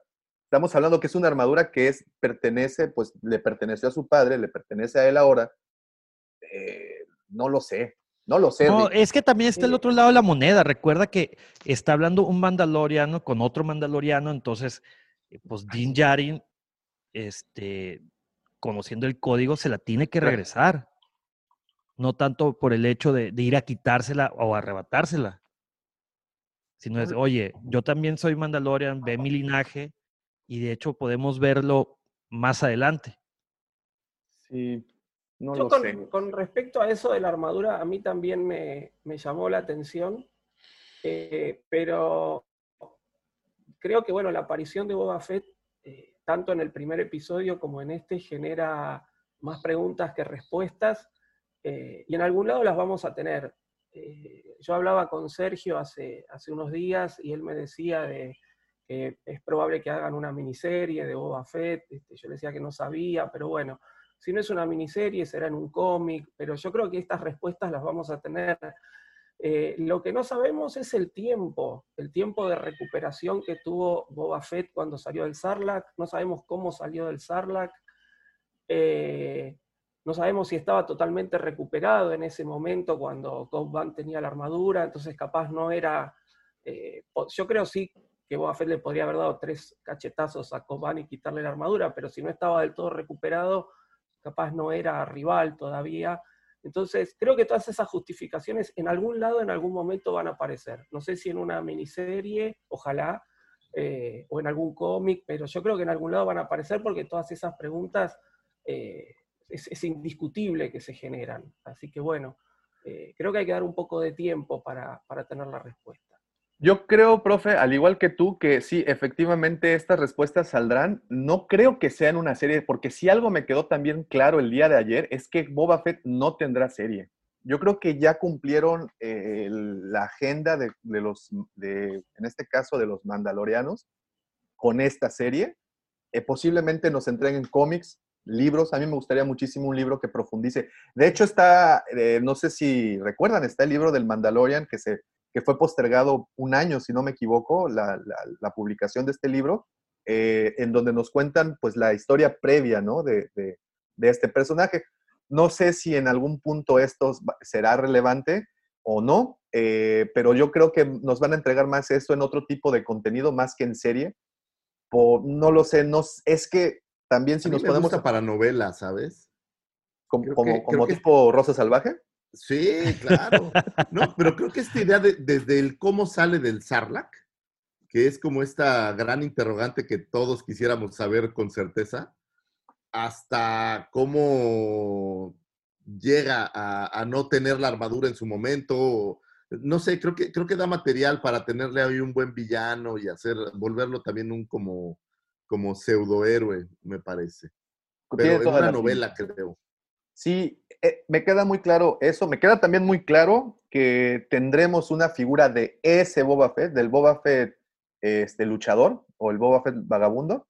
Este, me gustó mucho cómo se ve una vez que recupera la armadura. Bueno, en, este episodio vemos que están ahí eh, platicando y él le dice, sé que tienes tú mi armadura, vengo por la armadura, él mando, se confunde y dice, bueno, pues me la vas a tener que quitar. Y dice, no, no, no, no, no, a ver.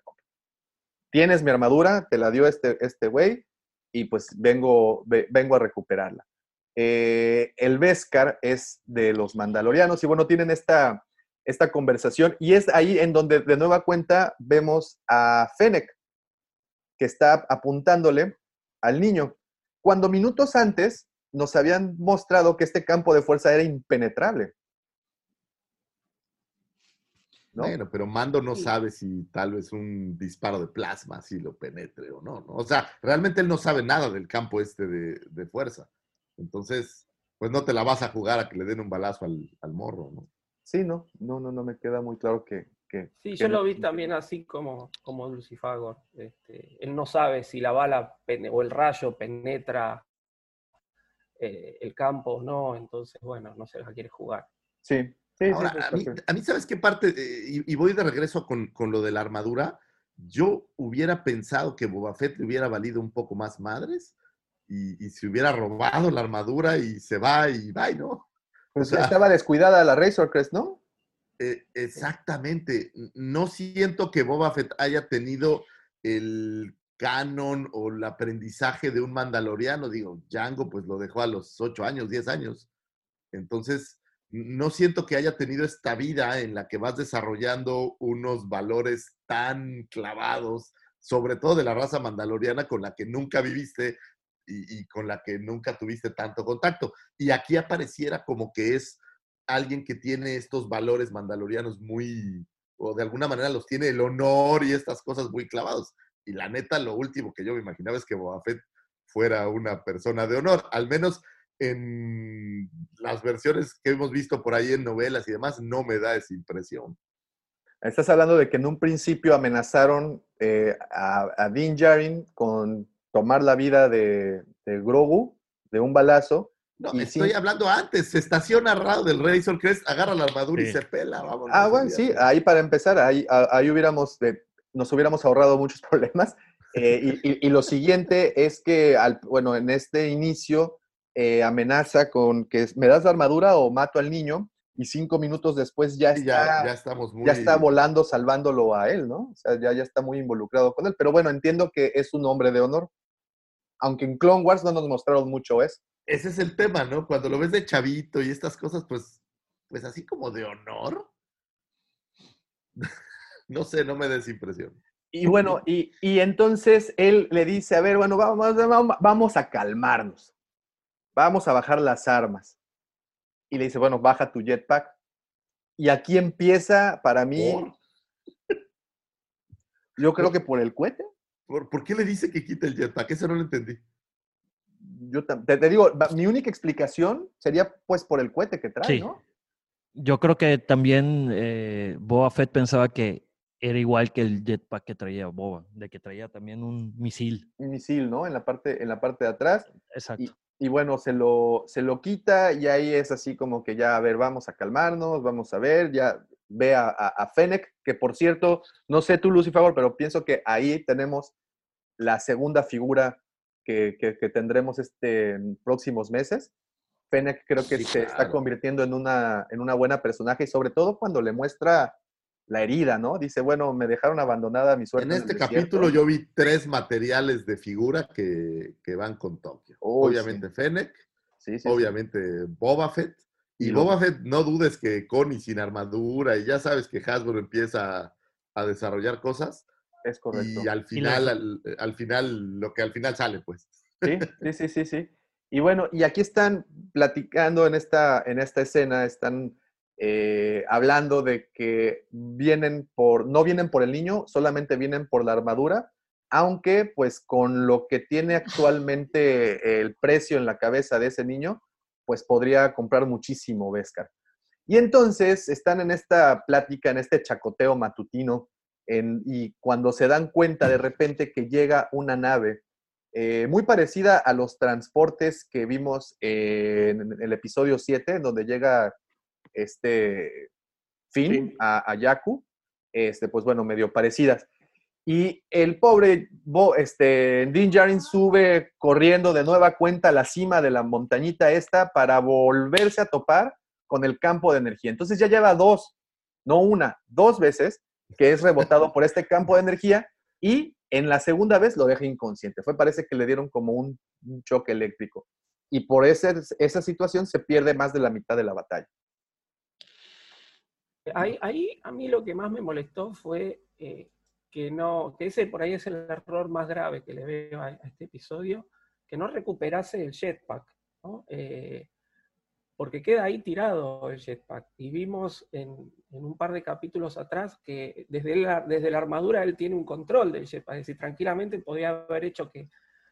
Yo creo que hubieran podido justificar eh, en una de esas que Din Djarin quiere entrar en el campo de fuerza y es tirado hacia atrás, que el golpe le desactive algo al jetpack y por eso no pueda volar, entonces no hace falta recuperarlo. Pero teniendo un jetpack totalmente utilizable ahí al lado, que no lo recupere, eso es lo que más me, me molestó de todo el, de todo el capítulo. Sí, exacto. Lo vimos cómo voló con aquel este, personaje. Con el ladrón, sí. Así es, que le, a- él aprieta un pequeño control desde su muñeca y le, le regresa, le regresa esto. ¿Por qué no aplicarla? Y bueno, y todavía se vuelve más obsoleto más adelante, ¿no? Porque eh, eh, aquí todavía dices, ok, bueno, lo tiene, se vio abrumado porque de repente, de repente vio llegar a esta nave y corrió, que fue lo primero que se le vino como instintivamente. Sí. Pero luego tiene un par de ocasiones más que, pues podría haber usado el jetpack y hubiera sabido- Para llegar más rápido. y, y hubiera, se hubiera ahorrado muchos problemas, ¿no? Pero pues bueno, no, no, no, no lo hizo de esa forma y continuamos con la escena. Entonces baja esta, esta nave y ven salir a todos los imperiales. Bueno, ya, ya, ya pasamos esto. Y aquí Lucifagor, un guiñazazazazo al episodio 7. ¿Lo identificaste? Perdóname, pero es que mi asistente está, Oh, oh, lo está siento. Lo, trabajando muy duro. lo- lo siento, lo siento. Te decía, un guiño al episodio 7. ¿Cuál? Cuéntanos, porque a lo mejor me pepiné. Pues al Sand Trooper. Tenía Ah, mucho tiempo no, que no claro lo habíamos sí. visto al Sand Trooper con sombrera naranjita, ¿no? Y no sé si Claro ustedes lo vieron, pero bueno, aquí de nueva cuenta vemos a Stormtroopers con armaduras más pristinas que antes. ¿Sabes qué me encantó? Cuando ves a Boba Fett pelear con el staff de los Tusken Rider y les da los madrazos, ves cómo salen pequeñas partes de las armaduras de Sí. los, de los De los Stormtroopers que- no recuerdo jamás haber visto que, que se, se rompieran o que, o que se vieran estos pedazos. Esa Bueno, parte me gustó. Eh, recordaremos en Rogue One, Chirrut sí le dio unos bastonazos a unos troopers. Y, Pero no, no recuerdo haber visto parte, o sea, que realmente le rompieran las armaduras. Esa parte no la recuerdo haber visto eh, antes. Digo, a lo mejor sí salió, yo no lo tengo como, como en mente. Pues que creo que Yo nunca que habíamos visto. Sí, Pero, pero no se ven así las piezas, pues nada más se ve el madrazo El- y el- se ve que trae el, el hueco, ¿no? O incluso Vader en Rebels, que por cierto ayer vi ese episodio, pero que se viera así los, las partecitas este, del, Sí, que del casco. su madrazo y ¡pam! sale como el. pues que en, fragmentado. en- en el bastón, hasta mero, ah, en la punta, traía como, pues ahí una, una especie de bola que eh, a la mitad donde se veía pesada, ¿no? Entonces yo creo que nunca habíamos visto que le pegaran a un Stormtrooper Con eso. así muy medieval, güey. Sí, sí, sí, Oye, sí, ¿y sí, no, eso. no podría haber usado estos silbadores que tiene para matar a todos? Pues sí los No, usa, sí ¿no? los En algún punto. Usa. Más adelante los Sí. usa. Cuando se integra. No, lo que pasa es que ahí no está el mando. Cuando Boba Fett pelea con. Sí, el- no, él está, está dormidito. Está, sí, está inconsciente, noqueado. es cierto. Sí, pues se lo acababan de tisear por, por la- el campo de fuerza este de, de- del Baby Yoda. Entonces, te digo que se pierde la mitad de la batalla, si no es que un poquito más. Pero, Pues sí. A mí, a Te- mí me te- gusta Tenían que es- justificar la, aparición de Boba Fett y verlo en acción Es que total. tienes que hacer a Boba Fett, pues, que, demostrar que es un tipo diestro y que es muy hábil y que. No, y, y la que forma en que pelea se ve impresionante, El, ¿eh? el Boba Fett que nunca vimos. Exactamente. Ese, ese nos mostraron, ¿no? Exactamente. Es ese, es. Hasta el final con la pistola de que Boba Fett, ¿no? Hacer sólida la, la leyenda de Boba Fett, porque la única imagen de Boba Fett peleando que teníamos es cuando Han Solo le pega al Cayendo al directamente en el Sarlacc, ¿no? Entonces, es como que había que despegar esa imagen del, del Boba El Fett comic relief. y nos mostraron un Boba Fett totalmente letal, ¿no? A mí me pareció fabulosa esa secuencia. Además, eh, Robert Rodríguez eh, tiene mucha experiencia. Yo creo que estuvo muy bien elegido el, director. Es un capítulo corto de mucha acción y con un director que sabe dónde poner la cámara en la secuencia de acción. Totalmente. Robert Rodríguez ha, hecho eso muy bien y, con toda su, gran espectro de temáticas en las películas en las que ha participado, porque pues del mariachi a, a niños espías, pues hay una gran brecha en, en- en- en la temática, ¿no? No, ¿vi- ¿Vieron el anuncio que, de Nike? ¿No? Que salía dirigido por Robert Rodríguez, sale Robert Rodríguez, Kobe Bryant y sale Kenji West, eh, Bruce Willis y Machete, obviamente. Eh, creo que Ma- alguien más. Machete Kills, sí, como no. Machete Don't Text. No, no. Y luego excelente. Machete, eh, ¿cómo? Evolves.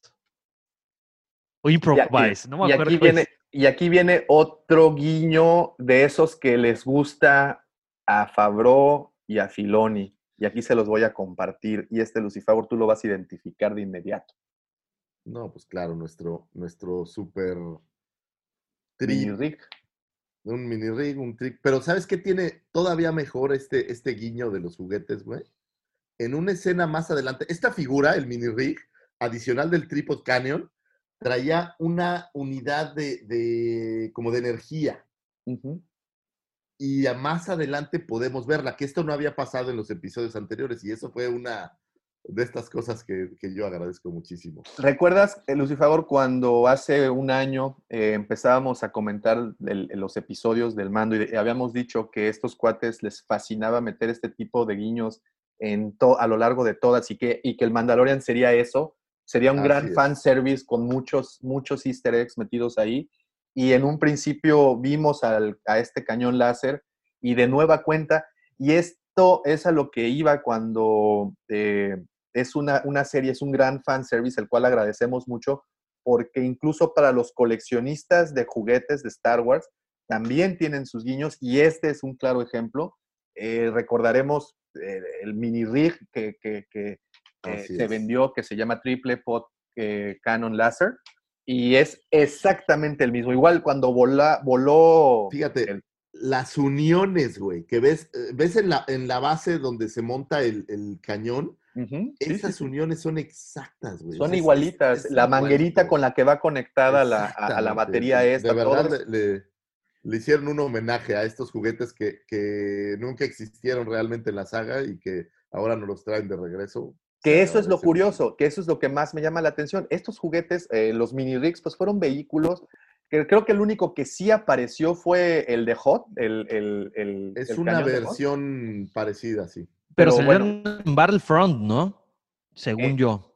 Estos cañones, Sí, si mal no recuerdo, creo que sí salieron Y- en Battlefront. y no lo dudaría que ahí hubieran aparecido, pero lo curioso es que estos juguetes lo, lo pensábamos como que en la saga original no aparecían. ¿no? no aparecían y, y estos juguetes fueron hechos entre el episodio 5 y el episodio 6, cuando después del gran boom de los juguetes de Star Wars y se crean estos mini rigs como los titularon para Mm, que ya. fueran más económicos para cierto para ciertas este para ciertos clientes, ¿no?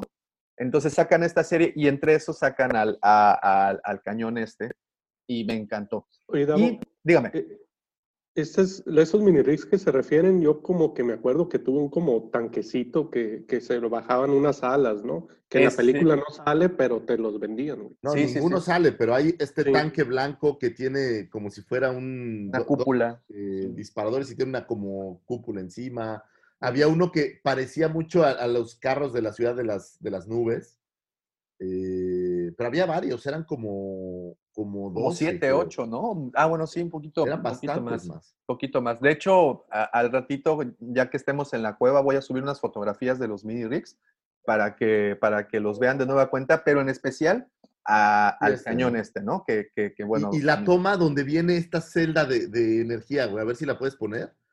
Sí, que- este, no, ya me, ya me dijo que no, el señor Disney. Ah, está bien. bueno, te- yo te puedo enseñar la celda de energía original del mini rig Ok. para que la veas. Dame un minuto y, y para, para verla. Y miren, y, y- y siempre les he comentado eh, que los juguetes, por ejemplo, Lego, eh, se había encargado de aventarnos spoilers cuando han sacado sets de juegos este, y de repente aparece la imagen de alguno de estos, de estos juguetes. Eh, por ejemplo, el, el año pasado, con Mira, la salida- por no dejar, Ah, bueno. tienes aquí el mini rig, Oh, ya.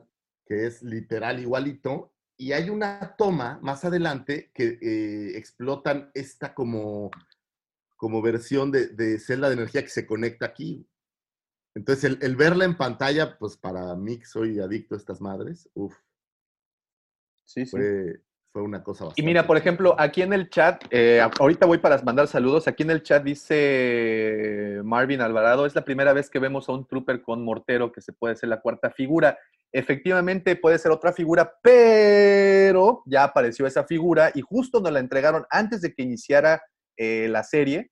Eh, estas eh, Cos Baby Bubbleheads, que son una, una serie o una línea de sideshow muy al estilo de los Funcos, pero sin ser tan Funko. Eh, aparecieron varios eh, sets del mando. Uno de ellos, por ejemplo, el mando con Baby Yoda arriba de un Banta. Este, y dijeron, cuando publicaron esas fotografías, Sideshow puso ahí un disclaimer que decía, no vea estos juguetes si no quiere ser spoilereado.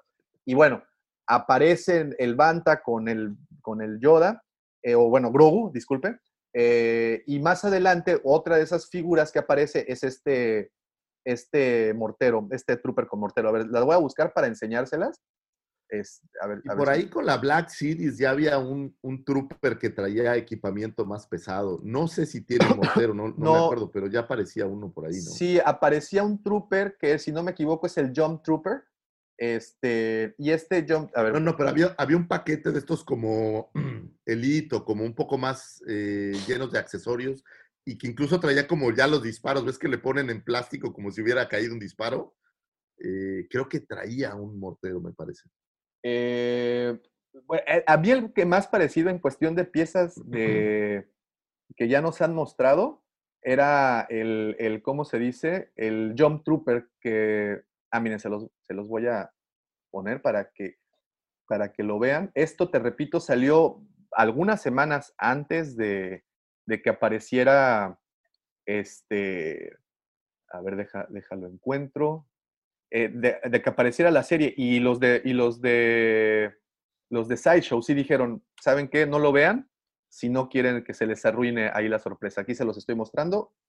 Este es Artillery, Artillery Stormtrooper. Es este, ¿no? Ah, Pues ahí sí. tienes otra figura, ya sin el duda. que comentaba, Roberto. Sí, sí. Lo que te dije yo ayer, Sí, es ese, ¿no?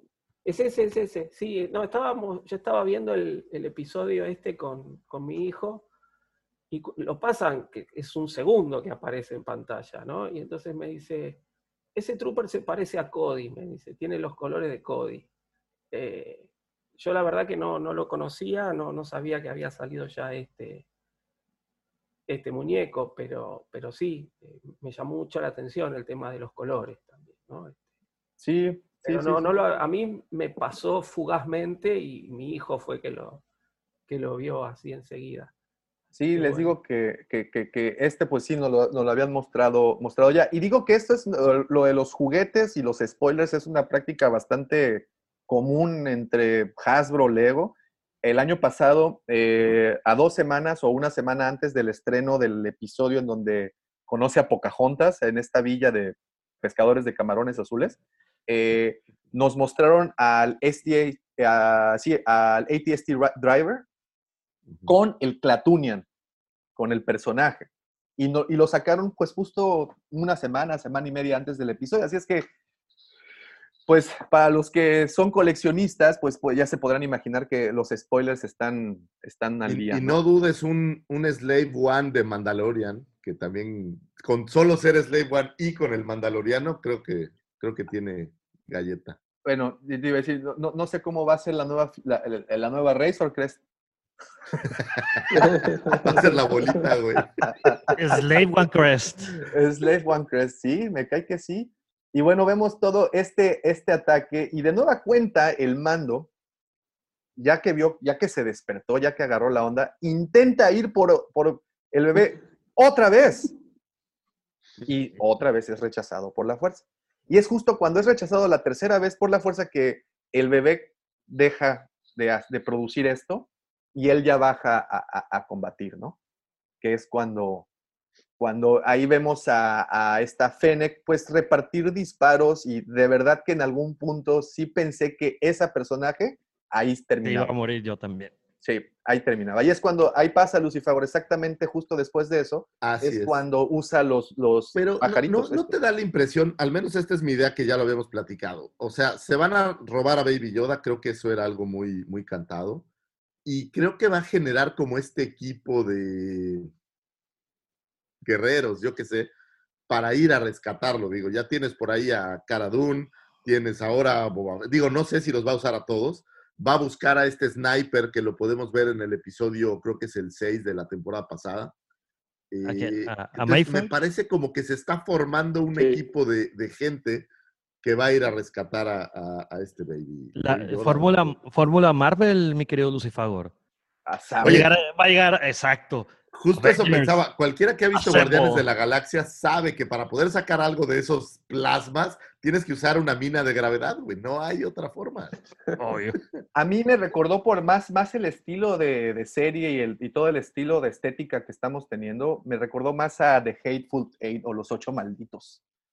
Creo que eso es lo que vamos a ver eso es lo que creo que vamos a ver. O sea, vas a traer a tus cuates para salvar a, a Grogu y pues básicamente nos ha, esa es mi impresión, ¿eh? nos han estado dando personajes que se van a unir a este equipo. Partiendo madres a diestra y siniestra. Sí, claro, o sea, tienes Balazos por ahí mandalorianos. O sea, porque vamos a ver seguramente de regreso a, a, los tres mandalorianos que ya vimos antes. Vamos a tener a Boba Fett, a la misma Soca, tal vez, quién sabe, ¿no? Cuando les avises a todos que se robaron al niño, todo el mundo va a correr. Entonces, a, hasta la teniente Ripley. ¿no?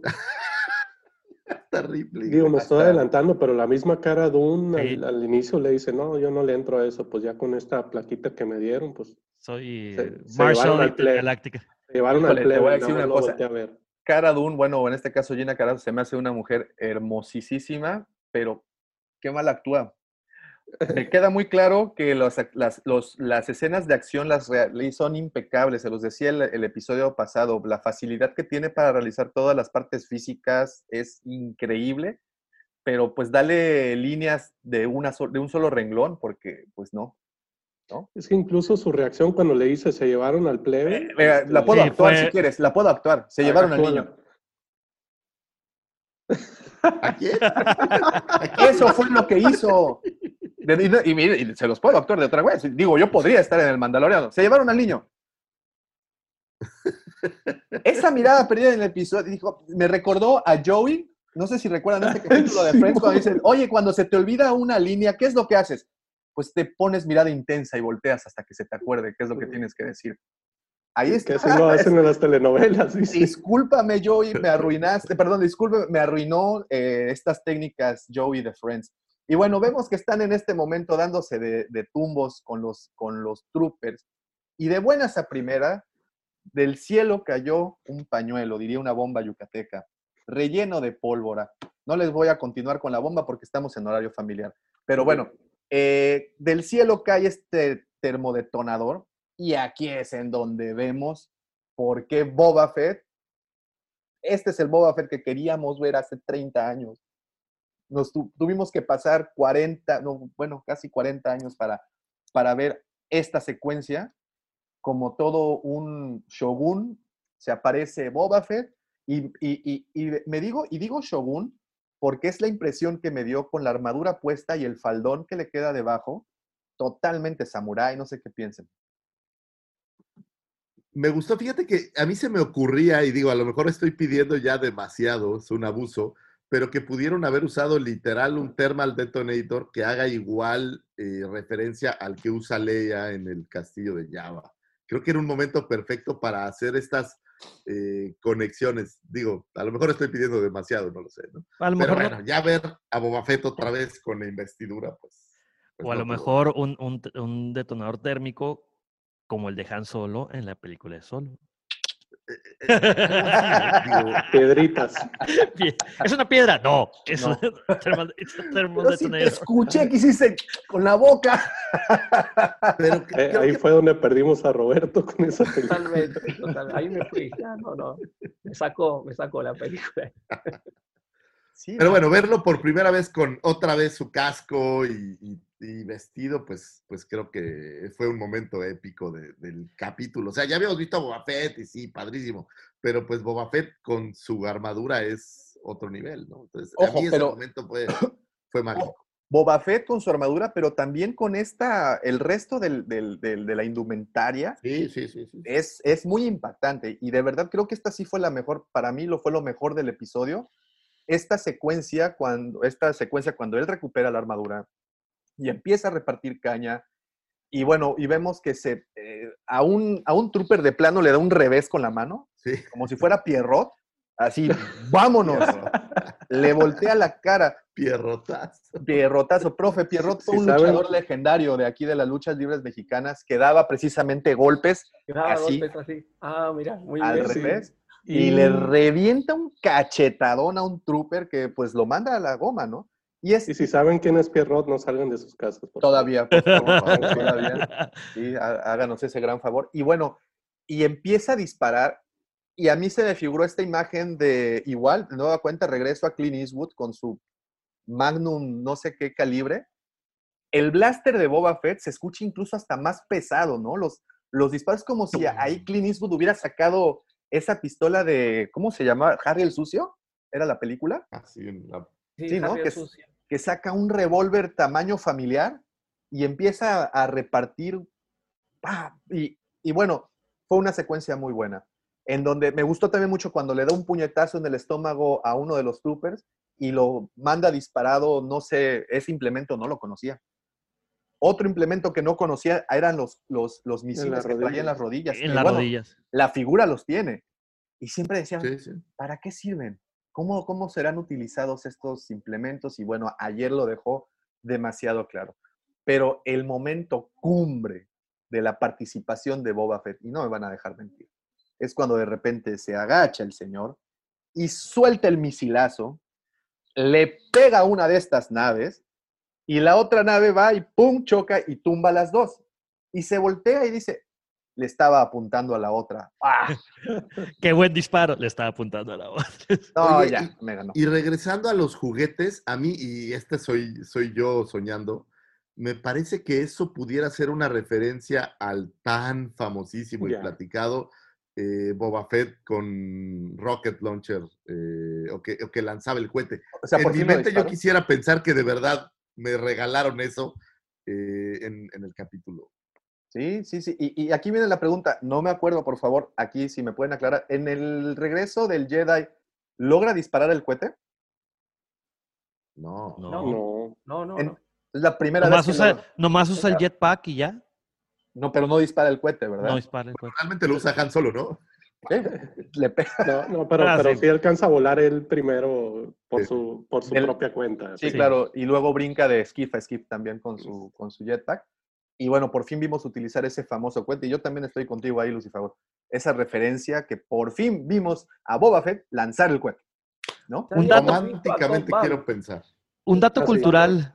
Este. episodio- Perdón. Ah, perdón. No, No, no, pues justo no- nos pisamos. Discúlpame. No, no, no, no. Eh, Cobb en el episodio 1, él lanza el cohete al Dragon Cry. Ahí es cuando vemos la primera vez que sale el cohete. Pero a Boba Fett no lo habíamos visto nunca lanzar el cohete. No, y mi pregunta, la que sigue es esta.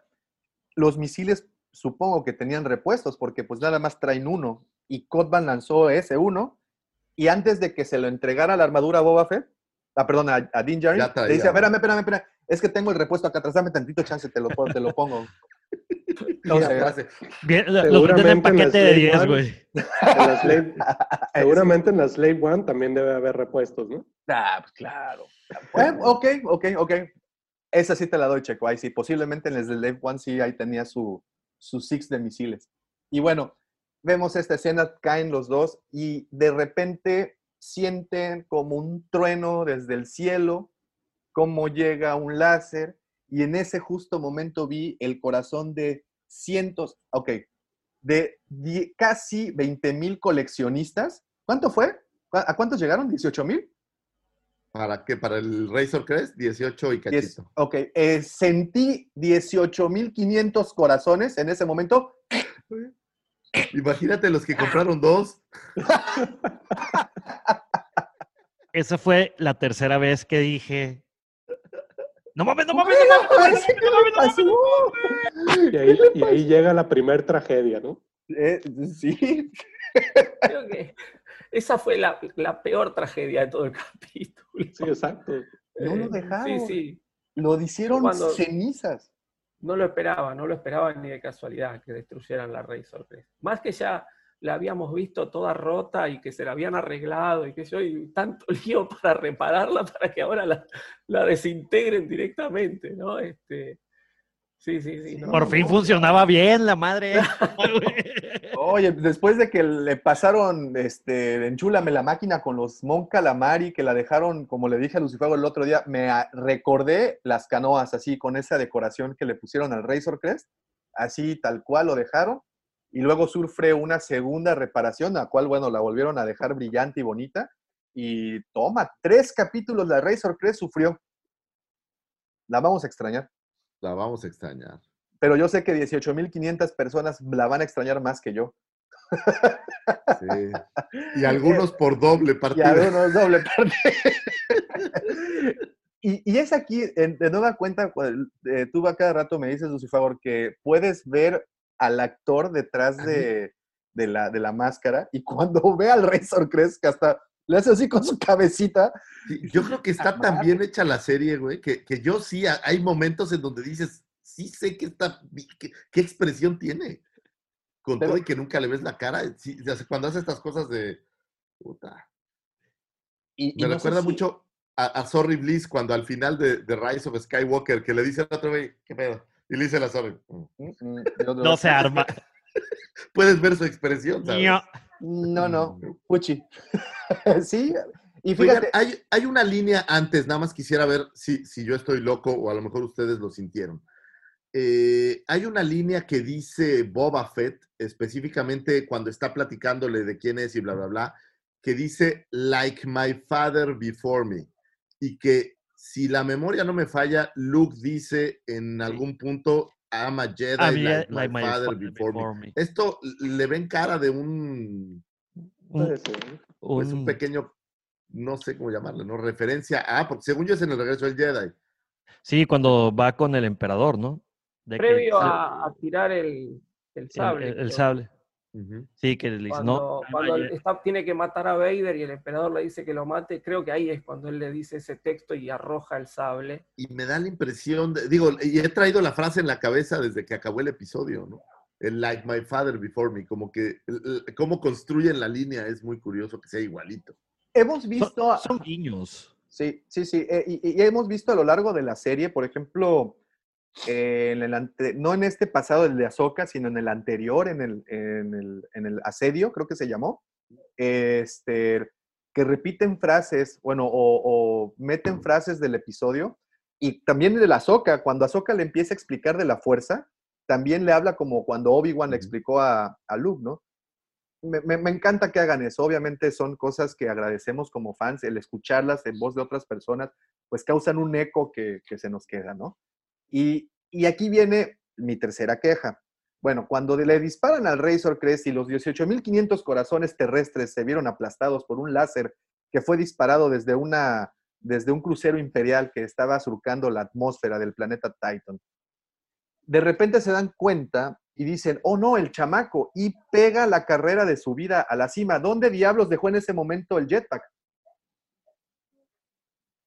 Pues Tiene No un invitaron. botoncito, tiene un botoncito aquí, Sí, sí, sí. ¿no? Tiene un botoncito, póntelo y pélate, y, y- e incluso le ganas a los güeyes estos que vienen bajando.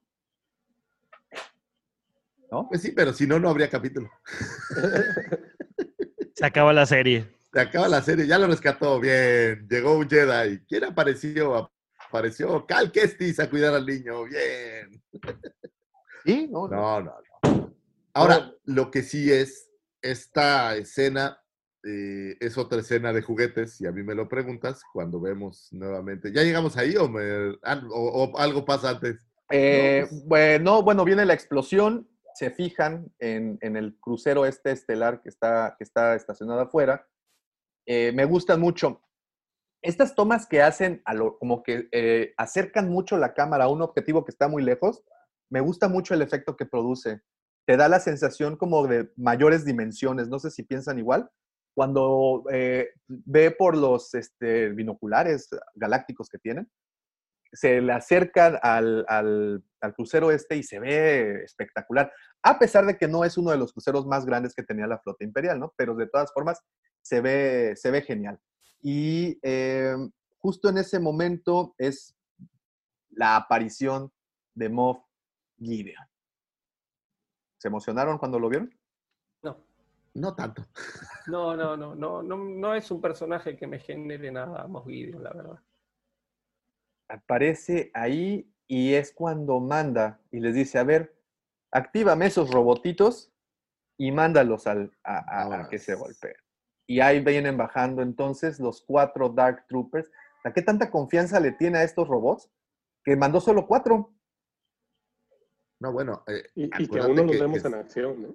que son hartamente poderosos. güey. Sí, sí, sí, sí, sí. Y aquí tienes tu tercera figura. Sí, sin duda alguna va a haber Dark Troopers eh, para la Black Series Fan Deluxe. Service muy pronto. Yo, yo creo que eh, nos hizo falta mencionar eh, el acuerdo que llegan Boa Ah, Fett y Jin Jarin. Pero eso es más importante. adelante. Después de que. No, no, no, pero previamente ya, ya habían hecho, ya, Ah, ya le- no, ya no, habían hecho el trato Sí, Sí, sí, es es- cierto. Es cierto, es cierto, es cierto. de que tú me traes la armadura y yo te- y el código dice que yo voy a deberte, o sea, te voy a, te voy a proteger al niño, que es algo Sí, que sí, tú es cierto. aprecias. te voy a proteger al chiquito, sí, eso. Qué guarro. Perdóneme, profe. Digo, aquí ya sabe que en, en México hay muchas guarradas y a veces a uno se le salen. Discúlpeme, profe. Todo mi respeto. Y le podemos seguir añadiendo al chiquito arrugado, porque pues sí está medio arrugado. Y peludo. Bueno, este, Guácala. ah, en fin. Oye, a ver, ¿quién de los dos es el de satélite? Oye, eso sí. Pero, bueno, llegan. pero, Checo, son, los son Dark años, son años de, de- de- de- de- De convivencia. de convivencia. O sea, ¿me estás diciendo que yo vine a contaminarte, Davo? No, no, no, para nada. ¿Es en Me- serio? No, no, no, me refinaste, de hecho. No, Y lo tomes yo conocí a. Davomático ya estaba podrido, ¿eh? A mí discúlpenme. Lo siento. Este, bueno. por, por- ¿por qué hago el- eh, por qué hice mención, hice referencia a esa plática que tuvieron? Porque aquí sucede algo bien interesante. cuando van bajando los Dark Troopers, ¿qué es lo que le hizo Boba Fett a, este, a, a Din Djarin? Cuando van bajando los Dark Troopers. Sí, que viene, o Este- sea, ya ves de que viene en el espacio y dicen, ajá, ajá. ve, yo, aquí nosotros te vamos a, los vamos a proteger. Sí, Este, sí. Yo te debo. Sí, sí, sí. Y es ahí cuando pega la carrera con Fennec para, el, para, el, para la cima de esta montaña y de nueva cuenta va despertando Grogu para darse cuenta que pues ya había unos robots malotes que se lo estaban llevando. Y es ahí en donde hubiera sido muy, muy útil su, su, su jetpack. Ahí le hubiera podido dar persecución uno a uno a esos, a esos droides. Sin embargo, pues el jetpack brilló por su ausencia. Pero viene esta escena, de nueva cuenta vemos volar al, a- al Slave One, que les da persecución, y Boba Fett ya iba para tronárselos. Si no es que Fennec le dice, a ver, aguántate, aguántate, que están llevando al niño, no vaya a ser que, que te lo, que también te lo Que te lo cargues". escabeches. Sí, pues es que ya Boba Fett iba, iba con todo. Y, y una vez más, estas escenas eh, del Slave One cuando se acerca a- a la- al, al crucero im- imperial, se ve impresionante, ¿no? Me gusta mucho, me gustó muchísimo A mí, todas. ¿Sabes estas- qué me faltó? ¿Por qué el crucero imperial nunca ataca el Slave One? Esa es Ah, una de las fallas que yo también le veo. Rarísimo, Lógico, o sea, ¿verdad? se acerca un perro y lo disparan, ¿por qué no atacarían el Slave One si va persiguiendo? O sea, no sé, eso como que me faltó algo ahí. Oye, también que dice, no, pues regresó el imperio y, y el personaje este, de, ¿cómo es? ¿Fennec Chang? ¿O Fennec. cómo se llama? Fennec. Sí. Dice, no, el imperio no está. Oye, tienes media hora echando chingazos contra Stormtroopers y me estás diciendo que no hay imperio.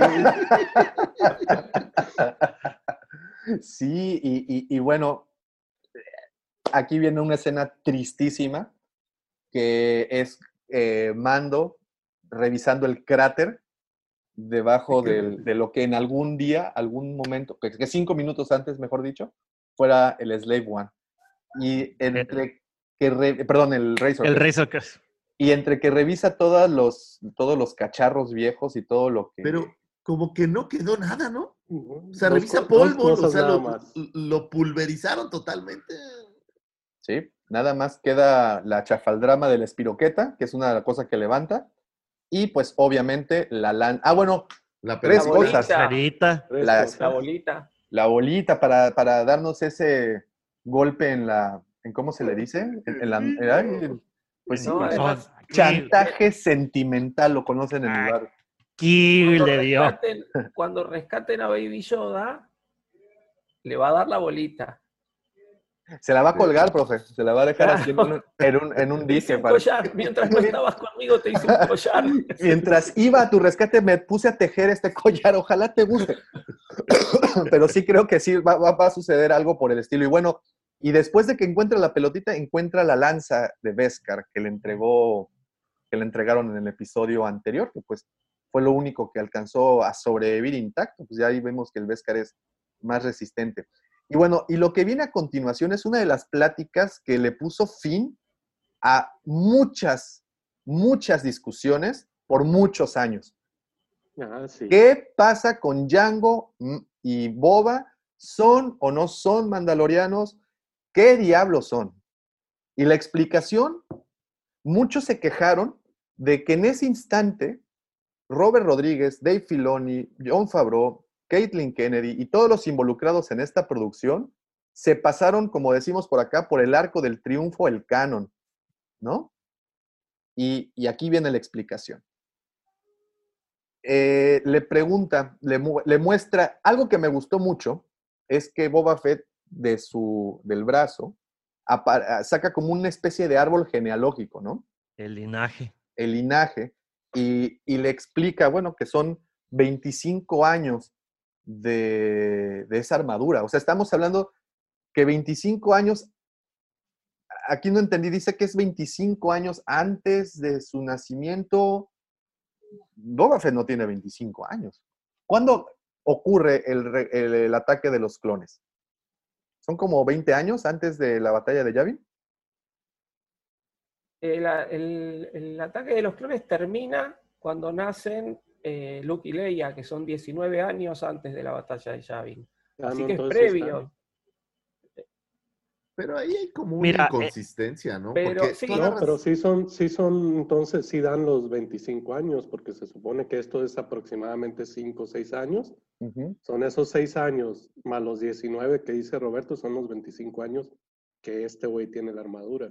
Sí. Igual, Aunque bueno, eh, Tú, No tú dices olvidemos- específicamente el ataque de los clones, no, no la venganza de los Sith, ¿no? Sí, por- y, y- y- no nos hablo de la- olvidemos que los clones envejecen más rápido que la gente. Pero normal. supuestamente Boba Fett no, estaba, no tenía esta no estaba alterado. sí. No está alterado. Ah, tenés razón, no estaba alterado. Pero oye, aquí hay un detalle curioso. A ver. Jango Fett nunca le da la armadura a Boba Fett. Jango se muere y. Boba la agarra y se la lleva. no, exacto, pero acuérdate que dice, eh, eh, la heredó de su papá. Por eso, pero ¿quién, quién metió ese código de que es tuya, güey? O sea, es- De hecho, Pues él dice que, Boba está- Fett. es- que incluso dice que estaba como codificado, o sea, como que nada más él tenía acceso a eso, ¿no? exacto, exacto. Pero, pero Django no lo, no, no me parece que lo hubiera hecho porque él no se la dio propiamente como de, mira, te heredo la armadura. Simplemente se murió y la agarró y vamos. bueno, pero era, Ahí la, ¿Es ahí un la- clon? era el padre. ahí la tenía padre, guardada No había hecho un testamento, pero le queda todo por derecho al hijo. Era le hijo dejó- del le dejó papá. ahí una cajita que decía, ábrese cuando me decapiten. Y, este, y pues ya era la armadura esa. No, está bien, pero mi punto cuál es, él justifica que la armadura es suya porque ahí dice que es suya. Pero el que diga que ahí es suya, pues lo hizo él, ¿no? O sea, él, él lo escribió ahí, mi nombre ahí le firmo. Sí, es, es la responsabilidad de cada usuario meter su información. Exacto, o sea, ah, Eh, igual y le dijo, oye Boba, mira, cuando crezcas, esto es para ti. Dijo esto. Y la Cheyenne, Y la. Cheyenne, Y la Cheyenne, apa. Y el Slade. que ves. Y el Slade, cierto, cierto, muy cierto. Y bueno, aquí viene una de las revelaciones más grandes para muchos seguidores del canon y muchos seguidores de, todo, de todos los tiempos. Cuando el, Mandalorian- la man- el mando le pregunta, bueno, tu papá era un foundling, al igual que él, ¿no? Sí. Son los dos, y él le confirma, sí, sí, sí, mi papá. Eh, y, y bueno, y ahí le comenta que también peleó en, en las guerras civiles de, de En Mandalor. la, en la Mándalo. pur- No, la guerra civil. no, en es- la guerra civil. La Es un evento totalmente aparte de la purga y del asedio de Mandalore. Para la purga ya estaba muerto Jango Fett. Sí, exacto. Entonces es, es algo totalmente, pues yo quiero suponer que es incluso antes de las guerras clones, ¿no? La Sí. guerra Claro, civil todo como tal. eso, a mí me gusta esa parte. Yo no sé si mucha gente se, se quejó, la verdad que eh, no estoy últimamente en las redes. eh, no sé si mucha gente se quejó. A mí me gusta porque está todo en los cómics.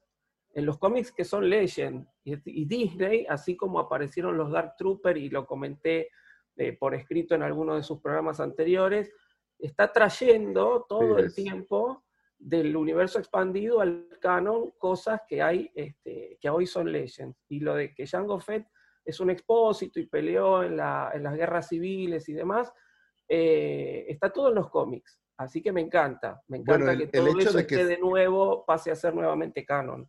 Tan así que el hecho de que se salve del Sarlacc, pues es un poquito más en Legends que en Canon. Bueno, ahora ya ha traído al Canon, ¿no? Sí, lo que pasa que eh, la historia de Fett salvándose del Sarlacc eh, va a ser distinta a la historia que nos van a contar ahora. Por eso me gustaría saber cómo se salvó. Porque en la historia de Legends, Fett logra escapar, sale muy mal herido, pero sale, se va con su armadura. eh, una vez que se recupera, agarra el Slave One, vuelve a, estoy spoileando si no leyeron la historia, pero bueno, vuelve a donde está el Sarlacc y le da con todo y lo hace pomada al Sarlacc, digamos, ¿no? Este, así que todo eso no lo vamos a ver ahora. Eh, por eso me gustaría saber cuál es la, la nueva forma de salvarse. La, la otra es que en, en el episodio, por ahí le puse al Pepe el número de episodio, de, de cuando empieza a salir lo de Mandalore en las Clone Wars, casi las primeras líneas que te avientan, que se lo dicen a Obi-Wan es, Obi-Wan les cuestiona, oye, pero uno de ustedes que se llama Django, peleé contra él, bla, bla, bla. Dice, no, Django no era mandaloriano, era un cazarrecompensas, se robó la armadura y ya. Entonces, ahí es donde dejaron a lo mejor el, el dato de que no era mandaloriano, digamos, en el canon oficial.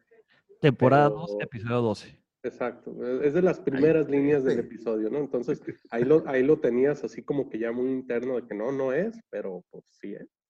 Pues, simplemente estaba mintiendo. venía de un Vesla. Ese diálogo viene de un Vesla. Mm, Quién sabe, ¿no? Y bueno, y ya después de que le muestre este árbol genealógico, todos estos códigos, este, pues bueno, ya reconoce que la armadura sí es de él. Y es ahí en donde le dice, bueno, nuestro trato está aquí ya completado. Y, le, y es que le responde Boba Fett, no, no, no, no, no. Resulta que sí tengo un honor y resulta que sí tengo un código. Y hasta que nuestro pequeñín esté a salvo, yo voy, perdón, sí, voy a, voy a dejar de cumplirlo. Bueno, no es precisamente con esas palabras, ¿no? Pero no sé, ustedes pueden relacionar a este Boba Fett con, códigos, con honor y con todo, con el Boba Fett anterior, como decías, Lucifer, ese Boba Fett que vimos en Clone Wars, por ejemplo, que eh, entiendo que ya pasó tiempo, entiendo que ya maduró y, y, que, pues bueno, otras cosas, supongo que los Tusken Riders le hicieron ponerse en contacto con él mismo, de alguna forma. No sé. Se me fue Lucifer. Le dieron, Pero, el peyote mágico ahí para que se desapareciera. Pero bueno, vemos esto y aquí es en donde no sé si es a partir de este momento en donde toman la gran decisión de que van a ir Fennec, va a ir Boba y obviamente van a ir más tras esta, van a darle persecución. Y aquí vemos de nueva cuenta la imagen de el Slave One llegando a Nevarro, y como bien dices, profe, es el único pueblo en donde se estacionan al ladito. Claro. Tienen, tienen un amplio, yo creo que por eso van, porque parte de la publicidad es vengan a visitarnos a Nevarro porque tenemos amplio estacionamiento para nada. Tenemos un estacionamiento grande, sí. Y es gratis, no tienes que pagar nada, pues vengan a Nevarro. El estacionamiento está a 30 metros del pueblo, no como en otros pueblos que tienen que caminar por tres días para llegar a, a él, ¿no? Y entonces, Vemos ahí esta escena que les digo, eh, donde está hablando ya con, con Cara Dune, ella le está presumiendo su nueva insignia, y es esta la, la imagen de Cara Dune que les decía que, que, de repente se llevaron al niño y voltea a Gina Carano muy enojada para decir que va, vamos a unir. Bueno, bueno, un poquito antes es que Mando solicita Eh, el- a- a- al sharpshooter este, ¿no? Con el que había trabajado previamente en, un, en, esta, en este episodio donde asaltan a la nave de prisión y que lo necesitan a él. Le dieron 50 años de trabajos forzados en esta prisión y, y- y bueno, lo, lo culpan, de hecho está ahí porque lo culpan por la muerte del, del, del, del oficial, de la guardia de la República.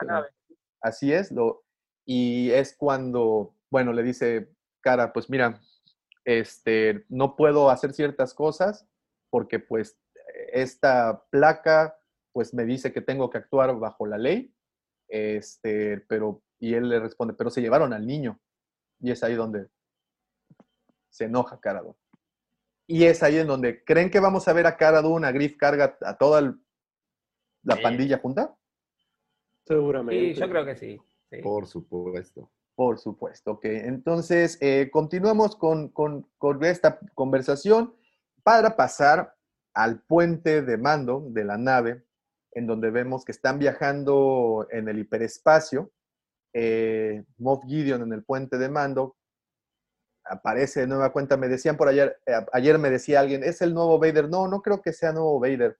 No, Pues Este, este, este enemigo, este, perdón, eh, villano, Villano. No sé a qué altura lo, lo pondríamos. Mm, ¿Con, qué, ¿Con quién podrían compararlo actualmente?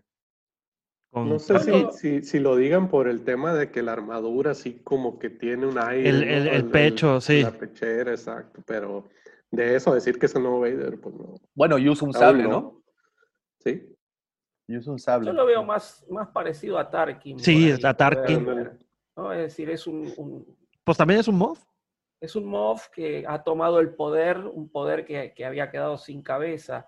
Eh, me hizo, me llamó la atención la mención del almirante Tron en el capítulo anterior, entonces digo, tal vez eh, no está tan perdido como suponemos y Gideon está respondiendo las órdenes de Tron, ¿no? De un superior. Eh, pero bueno, no sé, es lo que me gustaría a mí, porque sinceramente no, Gideon no es un personaje que me, que me llame la atención. La verdad no, a mí no me, no me termina de convencer eh, Gideon. Este, me parece sí que es funcional a la historia, pero no, no me termina de convencer. Entonces, que sea el the ultimate boss. Claro, si estuviera respondiendo a las órdenes de otro como Tron, me cerraría mucho más. Yo creo totalmente esa idea. Tron, y no me parece que no hubiera tenido sentido mencionarlo, yo creo que va a ser una entidad mucho más poderosa que está arriba, y este es un, un general más de, de Tron. ¿no? Ah, hay, un, hay, perdón, Pepe, hay un personaje que se llama Gallius Rax, no sé si lo, si lo ubican, este es de Aftermath, y es la equivalencia a Moff Gideon. Es un, un, un, almirante que anda, no sé, no recuerdo si es almirante o también es un Moff, pero pues es el que se está encargando de reconstruir al imperio, que en este caso es quien da los primeros pasos para formar la, la primera orden. Entonces no sé si puedan ser Ahora, personajes paralelos. Que, los mods son gobernadores de ciertos sectores. Y no porque el imperio haya desaparecido, la parte política de un, de un mob desaparece. O sea, la nueva república iba a necesitar también estos, estos gobernadores. Entonces, yo creo que es parte de este proceso en convertir o, deshacerse de la vieja, eh, del viejo imperio, pero no en automático desaparecen todos estos. O sea, es como, digo, toco madera, ¿no? Pero si se muere el presidente de un país, los gobernadores de los estados no desaparecen, vamos. Claro, claro, claro, claro. ¿Tocaste madera para que no se muera o para que sí se muera? Depende del país, yo creo. Ustedes saben que yo no, soy de malos pensamientos y malos sentimientos, pero híjoles que hay veces que te da ganas de que... Gobernación nos va a tumbar la, transmisión, entonces... No, no, no, para nada. Estoy hablando de, de, un país en una ah, historia que se da en, un universo alterno, muy, muy lejano de hace mucho tiempo. Que se, que se en la Tierra Media, en la Tierra Media. Ah, claro. Ah, ahí sí no pasa absolutamente nada. Y bueno, vemos a Moff Gideon eh, que entra a esta celda y es en donde vemos a Grogu haciendo uso de la fuerza en una manera sumamente divertida. Pero al final de esta demostración, como decían, vulgar de poder, los ponen un force choke, en un ahorcamiento de la fuerza. Sí. ¿Sabes qué? E, e, esta eh, sistematización de humillar y hacer ver al Stormtrooper como una ola de babosos, a mí en lo personal ya llega un punto que me parece como irrelevante, ¿no? O sea, verlos como que de verdad son gente tonta y demás, me parece que, que le pierde un poco al hecho de que se supone que los entrenan y que hay toda una maquinaria de guerra atrás, y siempre sistemáticamente hay que hacerlos ver como los, los goofies de la, de la, de la saga, esa parte la verdad es que a mí no me, no me encanta. Y el hecho pues, de que los estén mangoneando y demás, pues creo que, no, sé, a mí en lo personal me, desmereció un, poco la idea. Y mucho más cuando ya se acerca Moff Gideon y, y, en México tenemos una expresión muy fea que se dice, le enseñó en Chile, y le saca el sable y se lo padrotea enfrente, me parece que son estas cosas que no, no las siento necesarias, pero... Fíjate que yo a Moff Gideon lo veía como un personaje mucho más poderoso y cuando hace eso, precisamente, perdió mi respeto por completo, ¿eh? No sé, es, se me hizo necesario, o sea, es, es, es, el mandamás, es el patrón, es, y lo convierten en, en, la basura de Hawks de Ryan Johnson, ¿no? Que es un pelele que, que tiene que enseñarle el sable, no sé, esa es mi impresión. Y, a mí lo interesante de esta escena es eso, que de repente ya ves a Grogu utilizando el, ahorcamiento este, eh, eh, hecho por la fuerza. Y, y, pues evidentemente me remonta a dos personajes. Uno, a Luke llegando al palacio de Java, cuando le hace lo mismo a los pobres Gamorreans. Y dos, pues lógico, a su papá, a Vader, haciendo este mismo, este, esta misma técnica y platicábamos, Lucifer, hace tiempo que pues es propio de alguien, de un Sith en este caso, ¿no? Alguien que su intención sí es lastimar a un par de indefensos, que en este caso pues los troopers no venían armados, ¿no? En ese momento, esos dos troopers que estaban dentro de la... Eran nomás Oh. gendarmes. Ahí estaban, pues, nada más cuidándolo. Y, y- y bueno, después de que le enseña el sable y se lo pasa por la cara y todo esto, algo que se me hizo no necesario fue ponerle esposas. Estamos hablando de que la fuerza no funciona con las manos. Ah, pensé que se había trabado. No, no, no, no. O sea, sí estoy trabado, estoy trabado por dentro. Digo, la fuerza no funciona con las manos, güey. ¿No? Sí. Y bueno, y las esposas estaban bien chidas. estaban- Pequeñitas, pequeñitas. Accesorio Pero para el nuevo el- Baby el- Yoda. Lo- el- el come- Sí, eso pensé también. El comentario que hice al inicio del capítulo, en esa escena, según yo, sale el tema de Kylo Ren. Ok. La música. La- eh, sí, el, no, el tema de Kylo Ren. Ahora, La música, sí, la música sale, es, eh, es el tema de Kylo Ren. ¿Quieres decir, Pepe, que veremos a un Gideon berrinchudo? Mm, Yo más bien a Baby Yoda, a Grogu. Que va a Yo ser. creo que, lo, yo creo que lo hacen, no, no berrinchudo, sino eh, quieren hacer un link con las secuelas y haciendo, da- quieren darte a entender de que eh, al, us- al usar Baby Yoda, eh, el Force Choke puede caminar por el lado oscuro. O sea, es una de las posibilidades que se vaya para allá. Obviamente no se va a ir. Bueno, quisiera creer eso Claro, claro, claro. pero es interesante cómo manejaron e- ese cue musical este para digo no sé si ustedes lo se dieron cuenta de eso No. No, pero la tendré que ver otra vez. ¿Y la, ¿Y la serie también? Sí, también. Sí, sí. Luego, o, o antes, Oye, y seguro. esto no podría llevarnos a una reflexión tonta, pero Yoda pues, era un Jedi maravilloso, bla, bla, bla. Y tenemos al mismo personaje vuelto a nacer, ¿no podría de verdad ser, ser un Sith? ¿No? Un Sith manda- mandaloriano Digo, no lo sé. A mí me gusta ver que los malos ganan muchas veces. entonces- Fíjate, fíjate lo torcido cómo se convirtió un Yoda Sith mandaloriano. Jamás lo íbamos a pensar. Imagínate su armadurita, güey, en, en Hot Toys, güey. Su espadita está... eso sí sería eso sería un juguete de colección güey. Eh, y, no tonterías. Muy bien, pues entonces, este, esa, esta escena que dice Lucifagor, que otra vez, de nueva cuenta, después de usar los poderes, eh, se vuelve a dormir el pobrecito, le ponen sus pequeñas espositas, lo cual fue expósito, espositas, ¿eh? este, le fue otra de esas es- escenas que, ¿por qué? No importa, ya se las pusieron, le muestra el, el sable y se termina el episodio. Tan, tan. Ahí se acabó.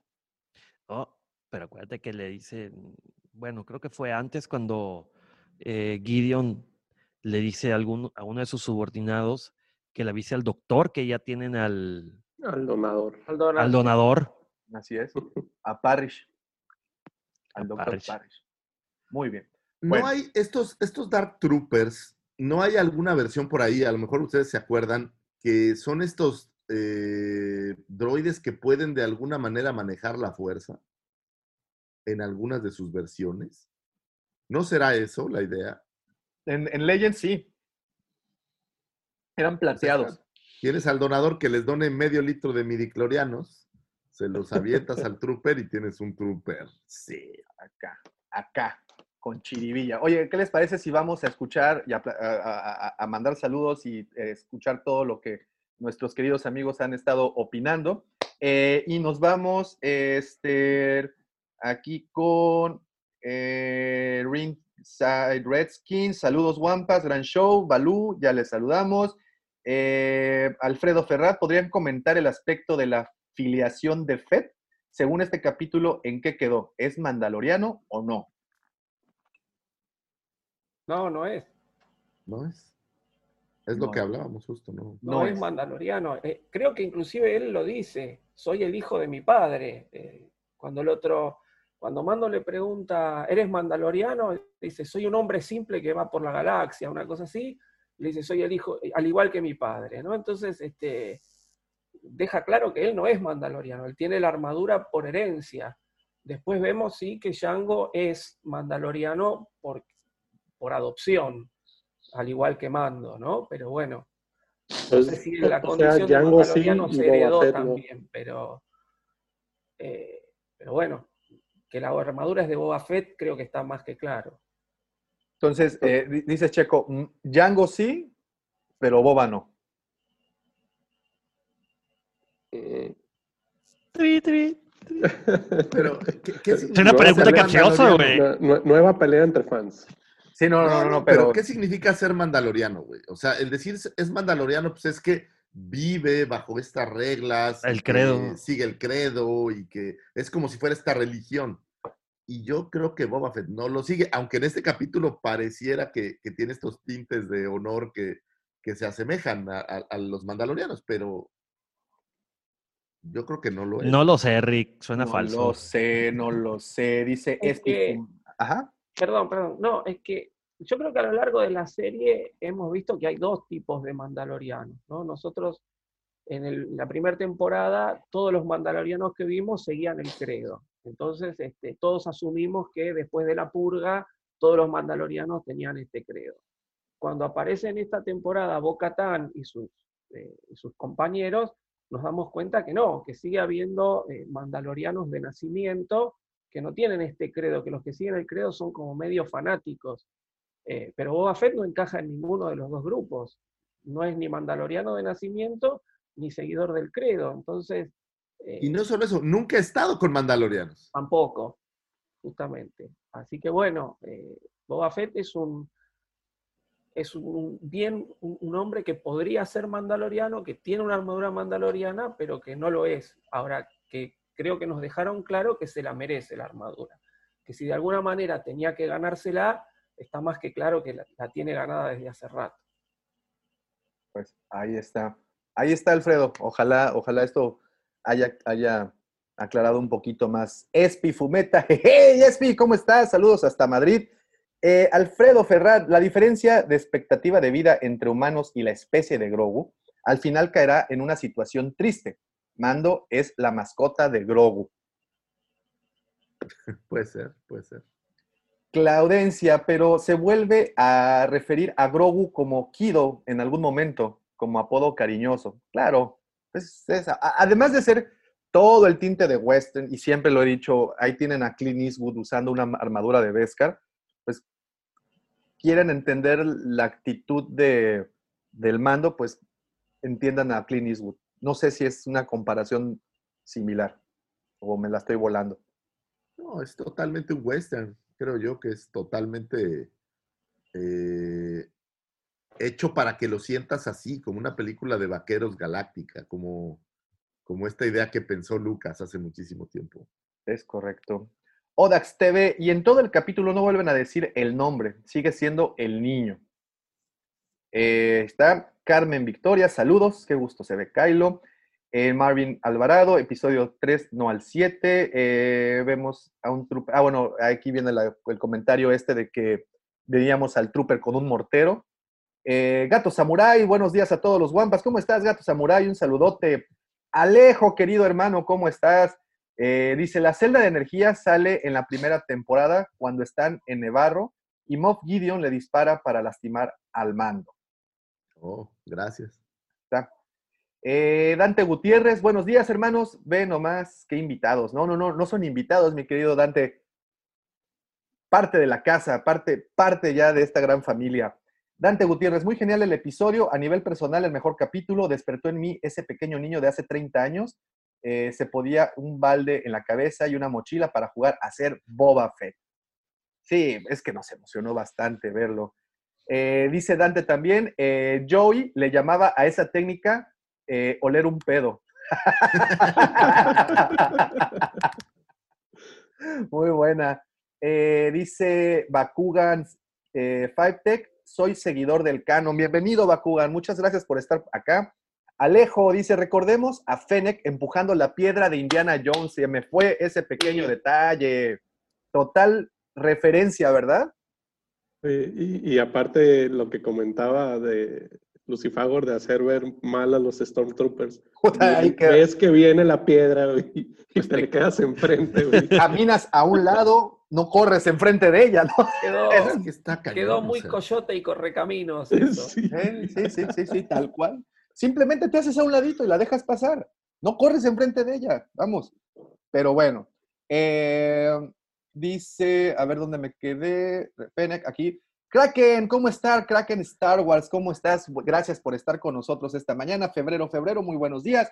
Marvin dice, ¿cómo no pasó con Obi-Wan? Doku sí le puso esposas en el ataque de los clones. Pero aparte de ponerle esposas, lo metió en esta como celda de energía, ¿no? Donde lo tenían ahí levitando a, a Obi-Wan. Bueno, eh, así como- a Luke en el episodio 6 también le ponen esposas, que se las quita el emperador. Sí. Capaz esas esposas de, de energía tienen algún efecto sobre la fuerza, Como un inhibidor, ¿no? De fuerza. una especie de inhibidor o algo así. Sí, es, es- es muy posible, es cierto. Es cierto. No sé. Sí, no creo. dice, Hay que justificar, hay que justificar. hay que, hay que disculparlo, si no se nos, se- favor. se- si nos acaba el show y luego... Mirá, no, el- no- el no nos otro- llega el perdón, cheque. perdón. El otro día leí, leí una nota que le hicieron a, a Filoni, que le preguntaban por los Leku de Ahsoka, ¿no? Este, que porque eran más cortitos que en Rebels. Entonces dice, Filoni dijo, ¿y, y quién les dice que esto no ocurrió antes de Rebels? Y chao, dije, ahora están justificando de cualquier manera. No, no, no, no, no. Así no, que bueno, hay que, por justificar, justifiquemos. No, no, no, no. Muy bien. Ah, nos vamos con eh, Miguel Torre- Tor- Torreros. Saludos desde Mexicali. Un saludote hasta Mexicali. Dante. Dante dice, y por último, Dante Gutiérrez, yo opino que sí es mandaloriano. Si no mando, no le hubiera dado la armadura. Es Pero ojo, nunca se la dio. Se la quitaron. Se la quitaron, se le madrugaron. Acuérdense de una cosa, el ladrón es simplemente alguien con una buena oportunidad y la víctima es alguien con un descuido. Es En la- este la- caso, ¿cómo la víctima-? La, la ocasión hace al ladrón.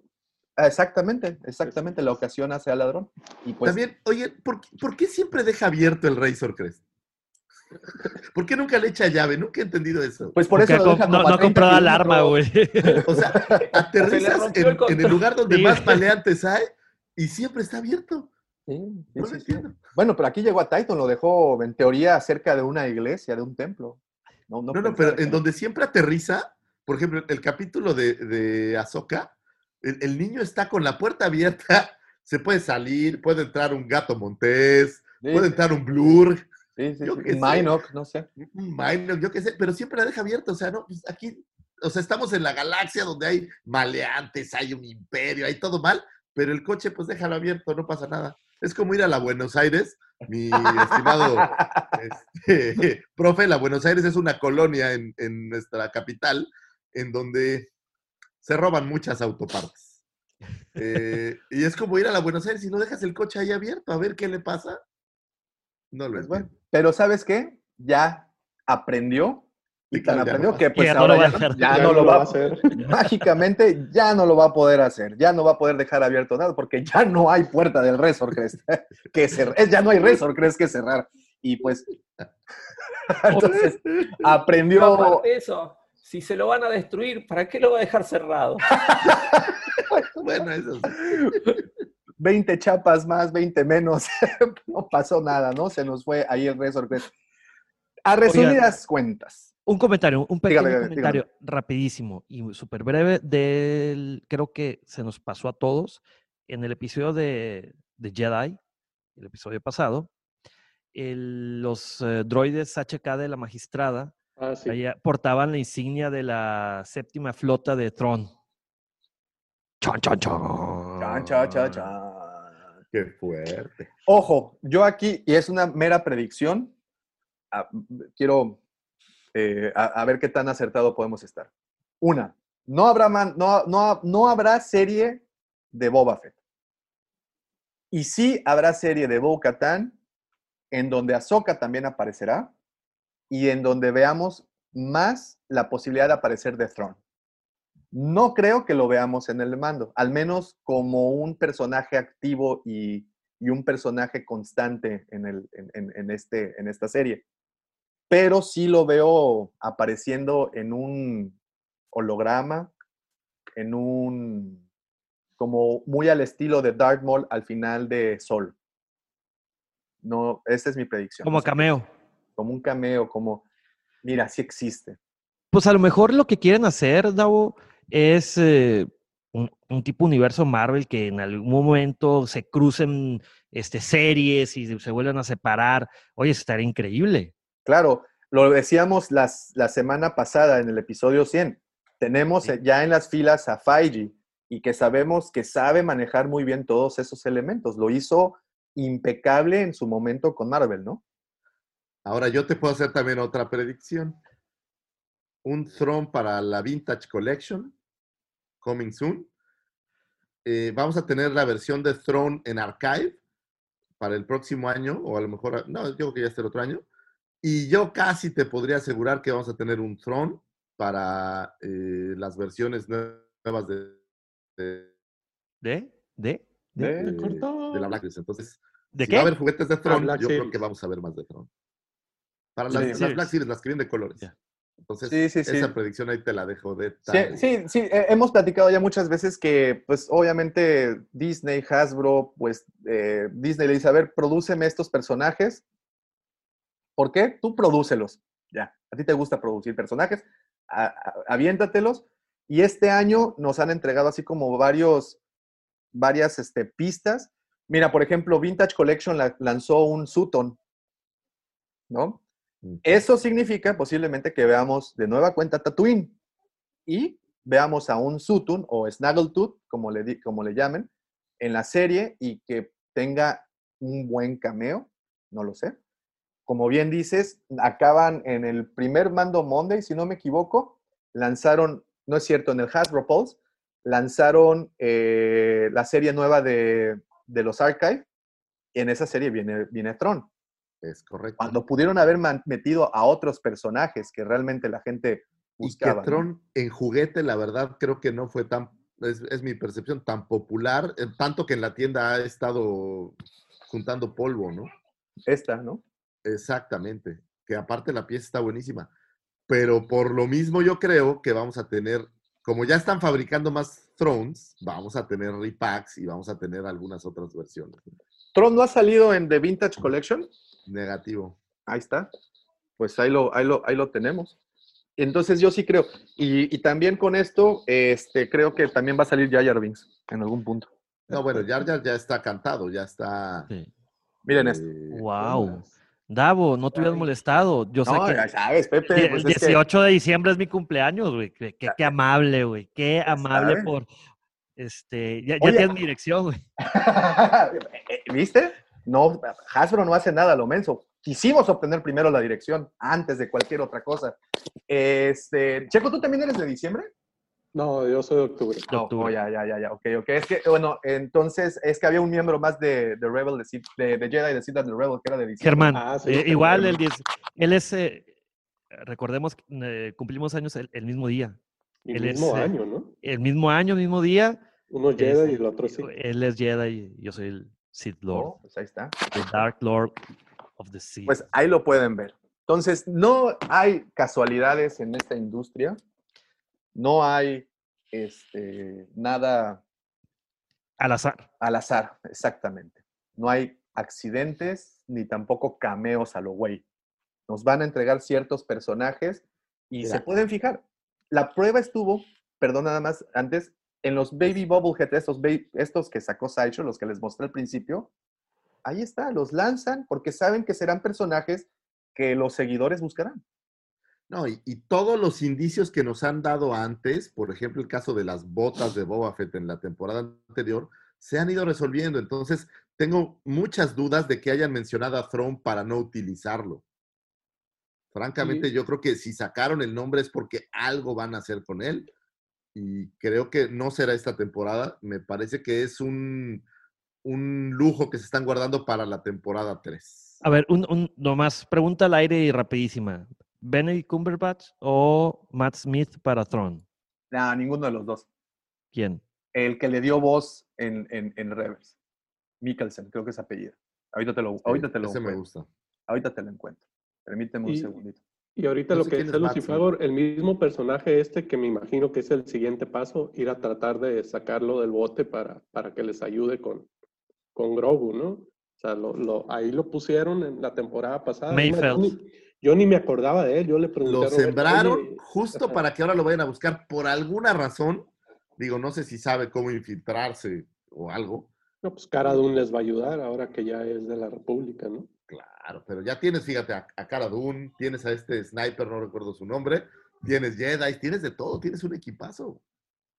Sí, sí, sí, sí, sí. Tienes ahí a los Hateful Eight, es lo que te decía. Mandos. Los va a ser.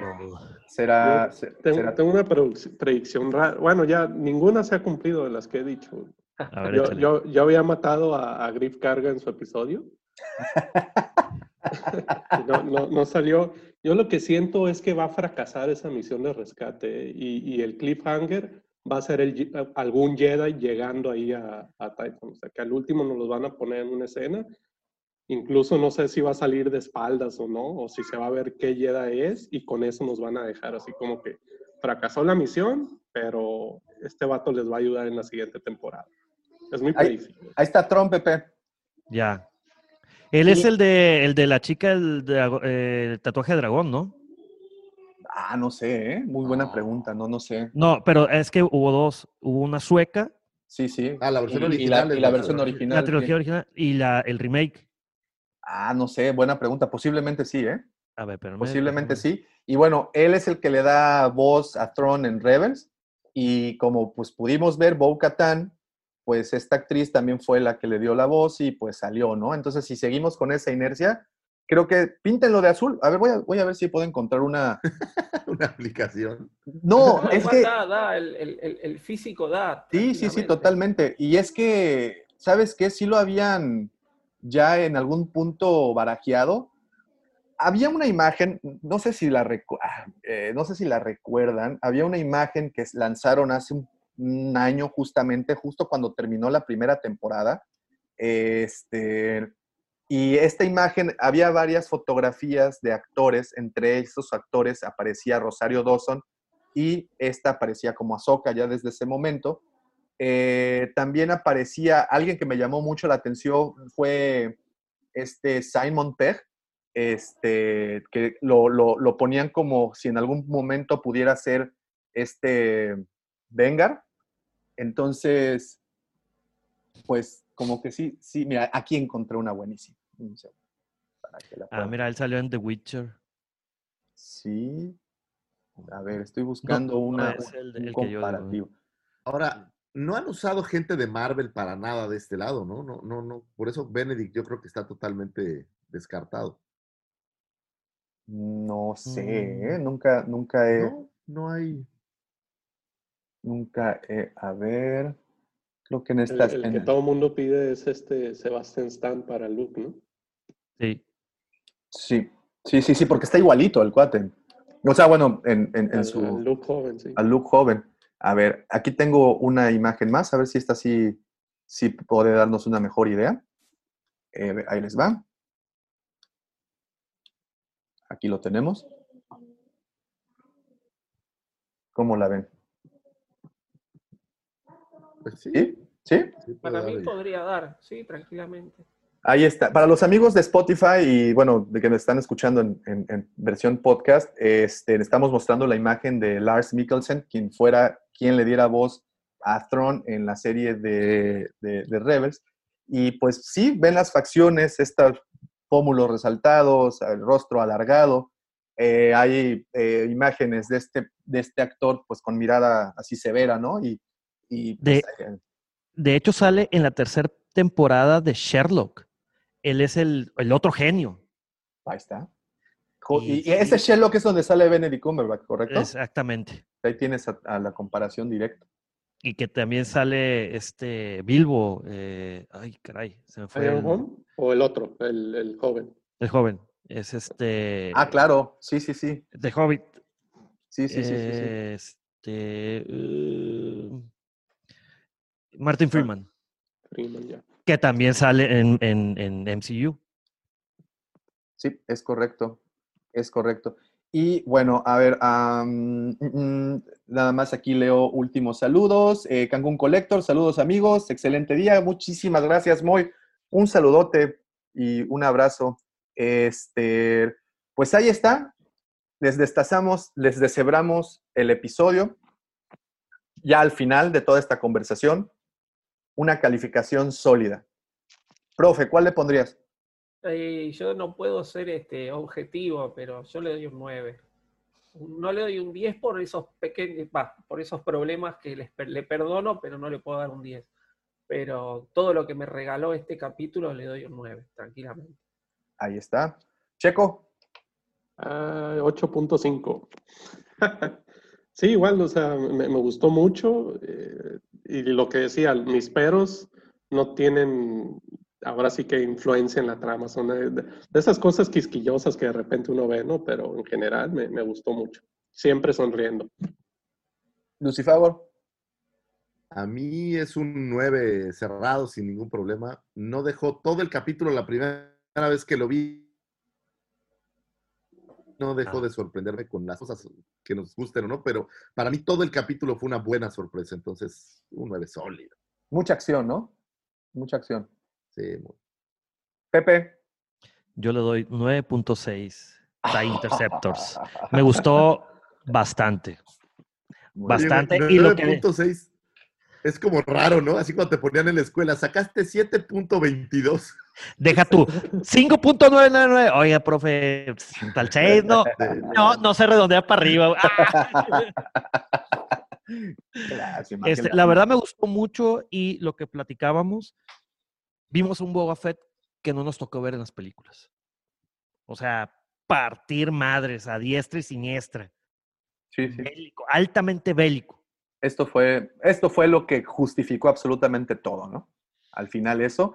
Yo le, lo- yo le doy un 8 y es por esas, esos huecos en la trama. De verdad creo que hubiera sido otra cosa si sí hubiera llevado el, el jetpack con él.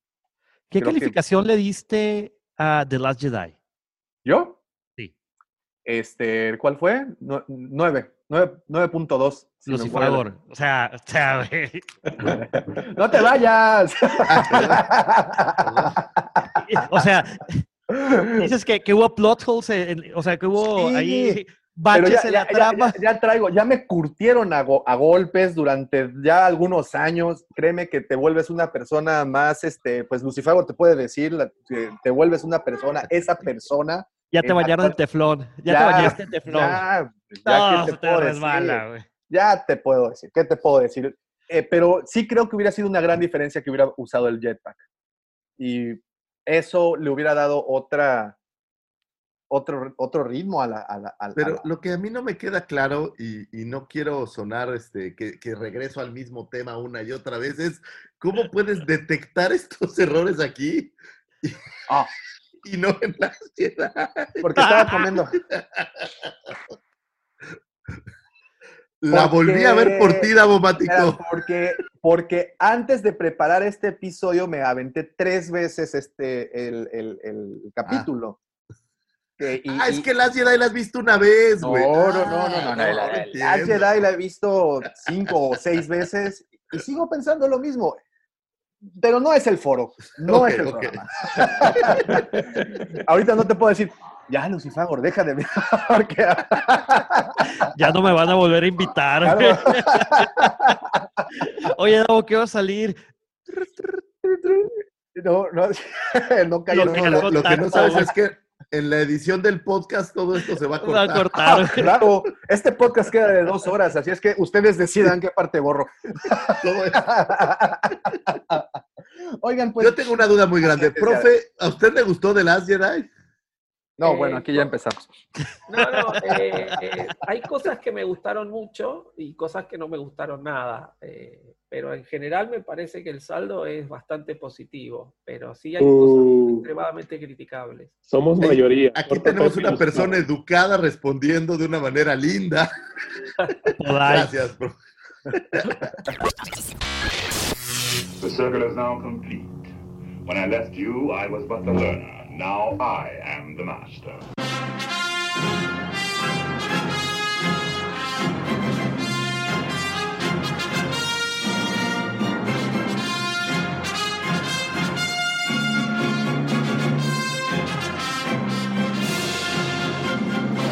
Oigan, pues muchísimas gracias, muchísimas, muchísimas, muchísimas gracias para empezar a las personas que estuvieron conectadas desde muy temprano. Un saludo al buen Alfredo, eh, a Dante, a Esti Fumeta, a Claudencia, a Odax, todos, muchísimas, Carmen, Victoria, Félix, Marvin, muchísimas gracias, Gato Samurai, Alejo, hermano, un saludote. Eh, también tuvimos aquí a Bakugan, también pasó por acá Kraken Star Wars, Febrero, Febrero, Miguel Torreros, muchísimas, Cancún Collectors, muchísimas gracias por haberse conectado desde temprano. Claro, también muchísimas gracias a todos los que descargaron o le pusieron play a este episodio en su versión audio. Pero nada de esto hubiera pasado sin. Vean, vean esto. Bueno, y para los que están escuchándonos, si pudieran ver esta imagen que yo tengo enfrente, Pepe, Profe, Checo, Lucifagor, de verdad ahora sí que pusimos, y, la analogía va para nuestros queridos amigos de Monterrey, pusimos todas las carnes al asador en este momento porque merecía, este episodio merecía una, este, deshebrarlo de esta manera. Evidentemente, y claro, señores, si ustedes aceptan la, invitación, estaremos presentes el siguiente sábado, destazando el siguiente episodio, que, ah, qué miedo, porque aquí ya estamos en territorio desconocido. Ya desde el episodio pasado, ya no teníamos idea de lo que iba a pasar, y este, pues evidentemente el que viene tampoco no tenemos ninguna, ninguna imagen. Entonces, Aquí estaremos de nueva cuenta presentes para, volver a hacer esto mismo, esto que nos encanta hacer, que es en compañía de ustedes amigos, en compañía de todos nosotros, hacer esta disección tan minuciosa de los episodios. Caray, muchísimas, muchísimas gracias. Y, como siempre digo, nada de esto hubiera sido posible si la colaboración, sin la ayuda, sin la guía, sin ser ese faro que al igual que Baby Yoda disparó a lo alto, bañándolos de midiclorianos a todos ustedes. Olas y olas de midiclorianos para todos ustedes, porque de por sí ya están de vuelta los midiclorianos en el canon. Así es que nada de esto hubiera podido pasar sin la ayuda, sin el conocimiento de aquel que aquellos conocen como el azote de Mandalor y como les digo siempre, en la intimidad ellas le llaman el Mamacor. Él es arroba Lucifago. Muchísimas gracias, gracias a nuestros queridos invitados. Es un honor tenerlos aquí. Muchísimas gracias por levantarse temprano y venir a, a platicar y a sacarnos de nuestra ignorancia. Muchísimas gracias a los que nos escuchan, nos ven, a todos los que son parte de esta saga, ya sea en una cinta o ya sea en un podcast o simplemente comentando en este tipo de programas. Les agradecemos muchísimo si es gracias a ustedes que podemos hacer este programa. Muchas gracias a mi vieja que me deja hacer este programa y que no me regaña cada vez que lo tengo. Y muchísimas gracias a todos. Pero esto, todo esto que hacemos, todo lo que decimos, todo lo que aquí sucede, es polvo, no existiría si no fuera por la mente siniestra. El ya popularizado, siempre invitado, nunca igualado, Cid del Amor, Mandaloriano del Corazón, Tosken Rider de Playa Mamita y aquel que fuera el amigo personal de Carlos, el imitador yucateco de Dulce, nuestro querido y siempre inigualable arroba tabomático Gracias por existir, Davomático. Señores, como siempre, esto fue un honor pasar este episodio a su lado, servir a su lado. Muchísimas, muchísimas gracias. Recuerden, para todos los que nos están viendo en este momento, la versión audio se publica el lunes. Y a los que nos escuchan desde el podcast, los invitamos todos los sábados desde muy temprano a unirse a esta tertulia, a esta bella, bella plática que tendremos siempre en Hablando de Star Wars. Muchísimas gracias, señores, y como siempre, no se olviden. Que la fuerza los acompañe, señores. Hasta pronto. Gracias, jóvenes. Cuídense mucho. Saludos, profe. Saludos. Saludos.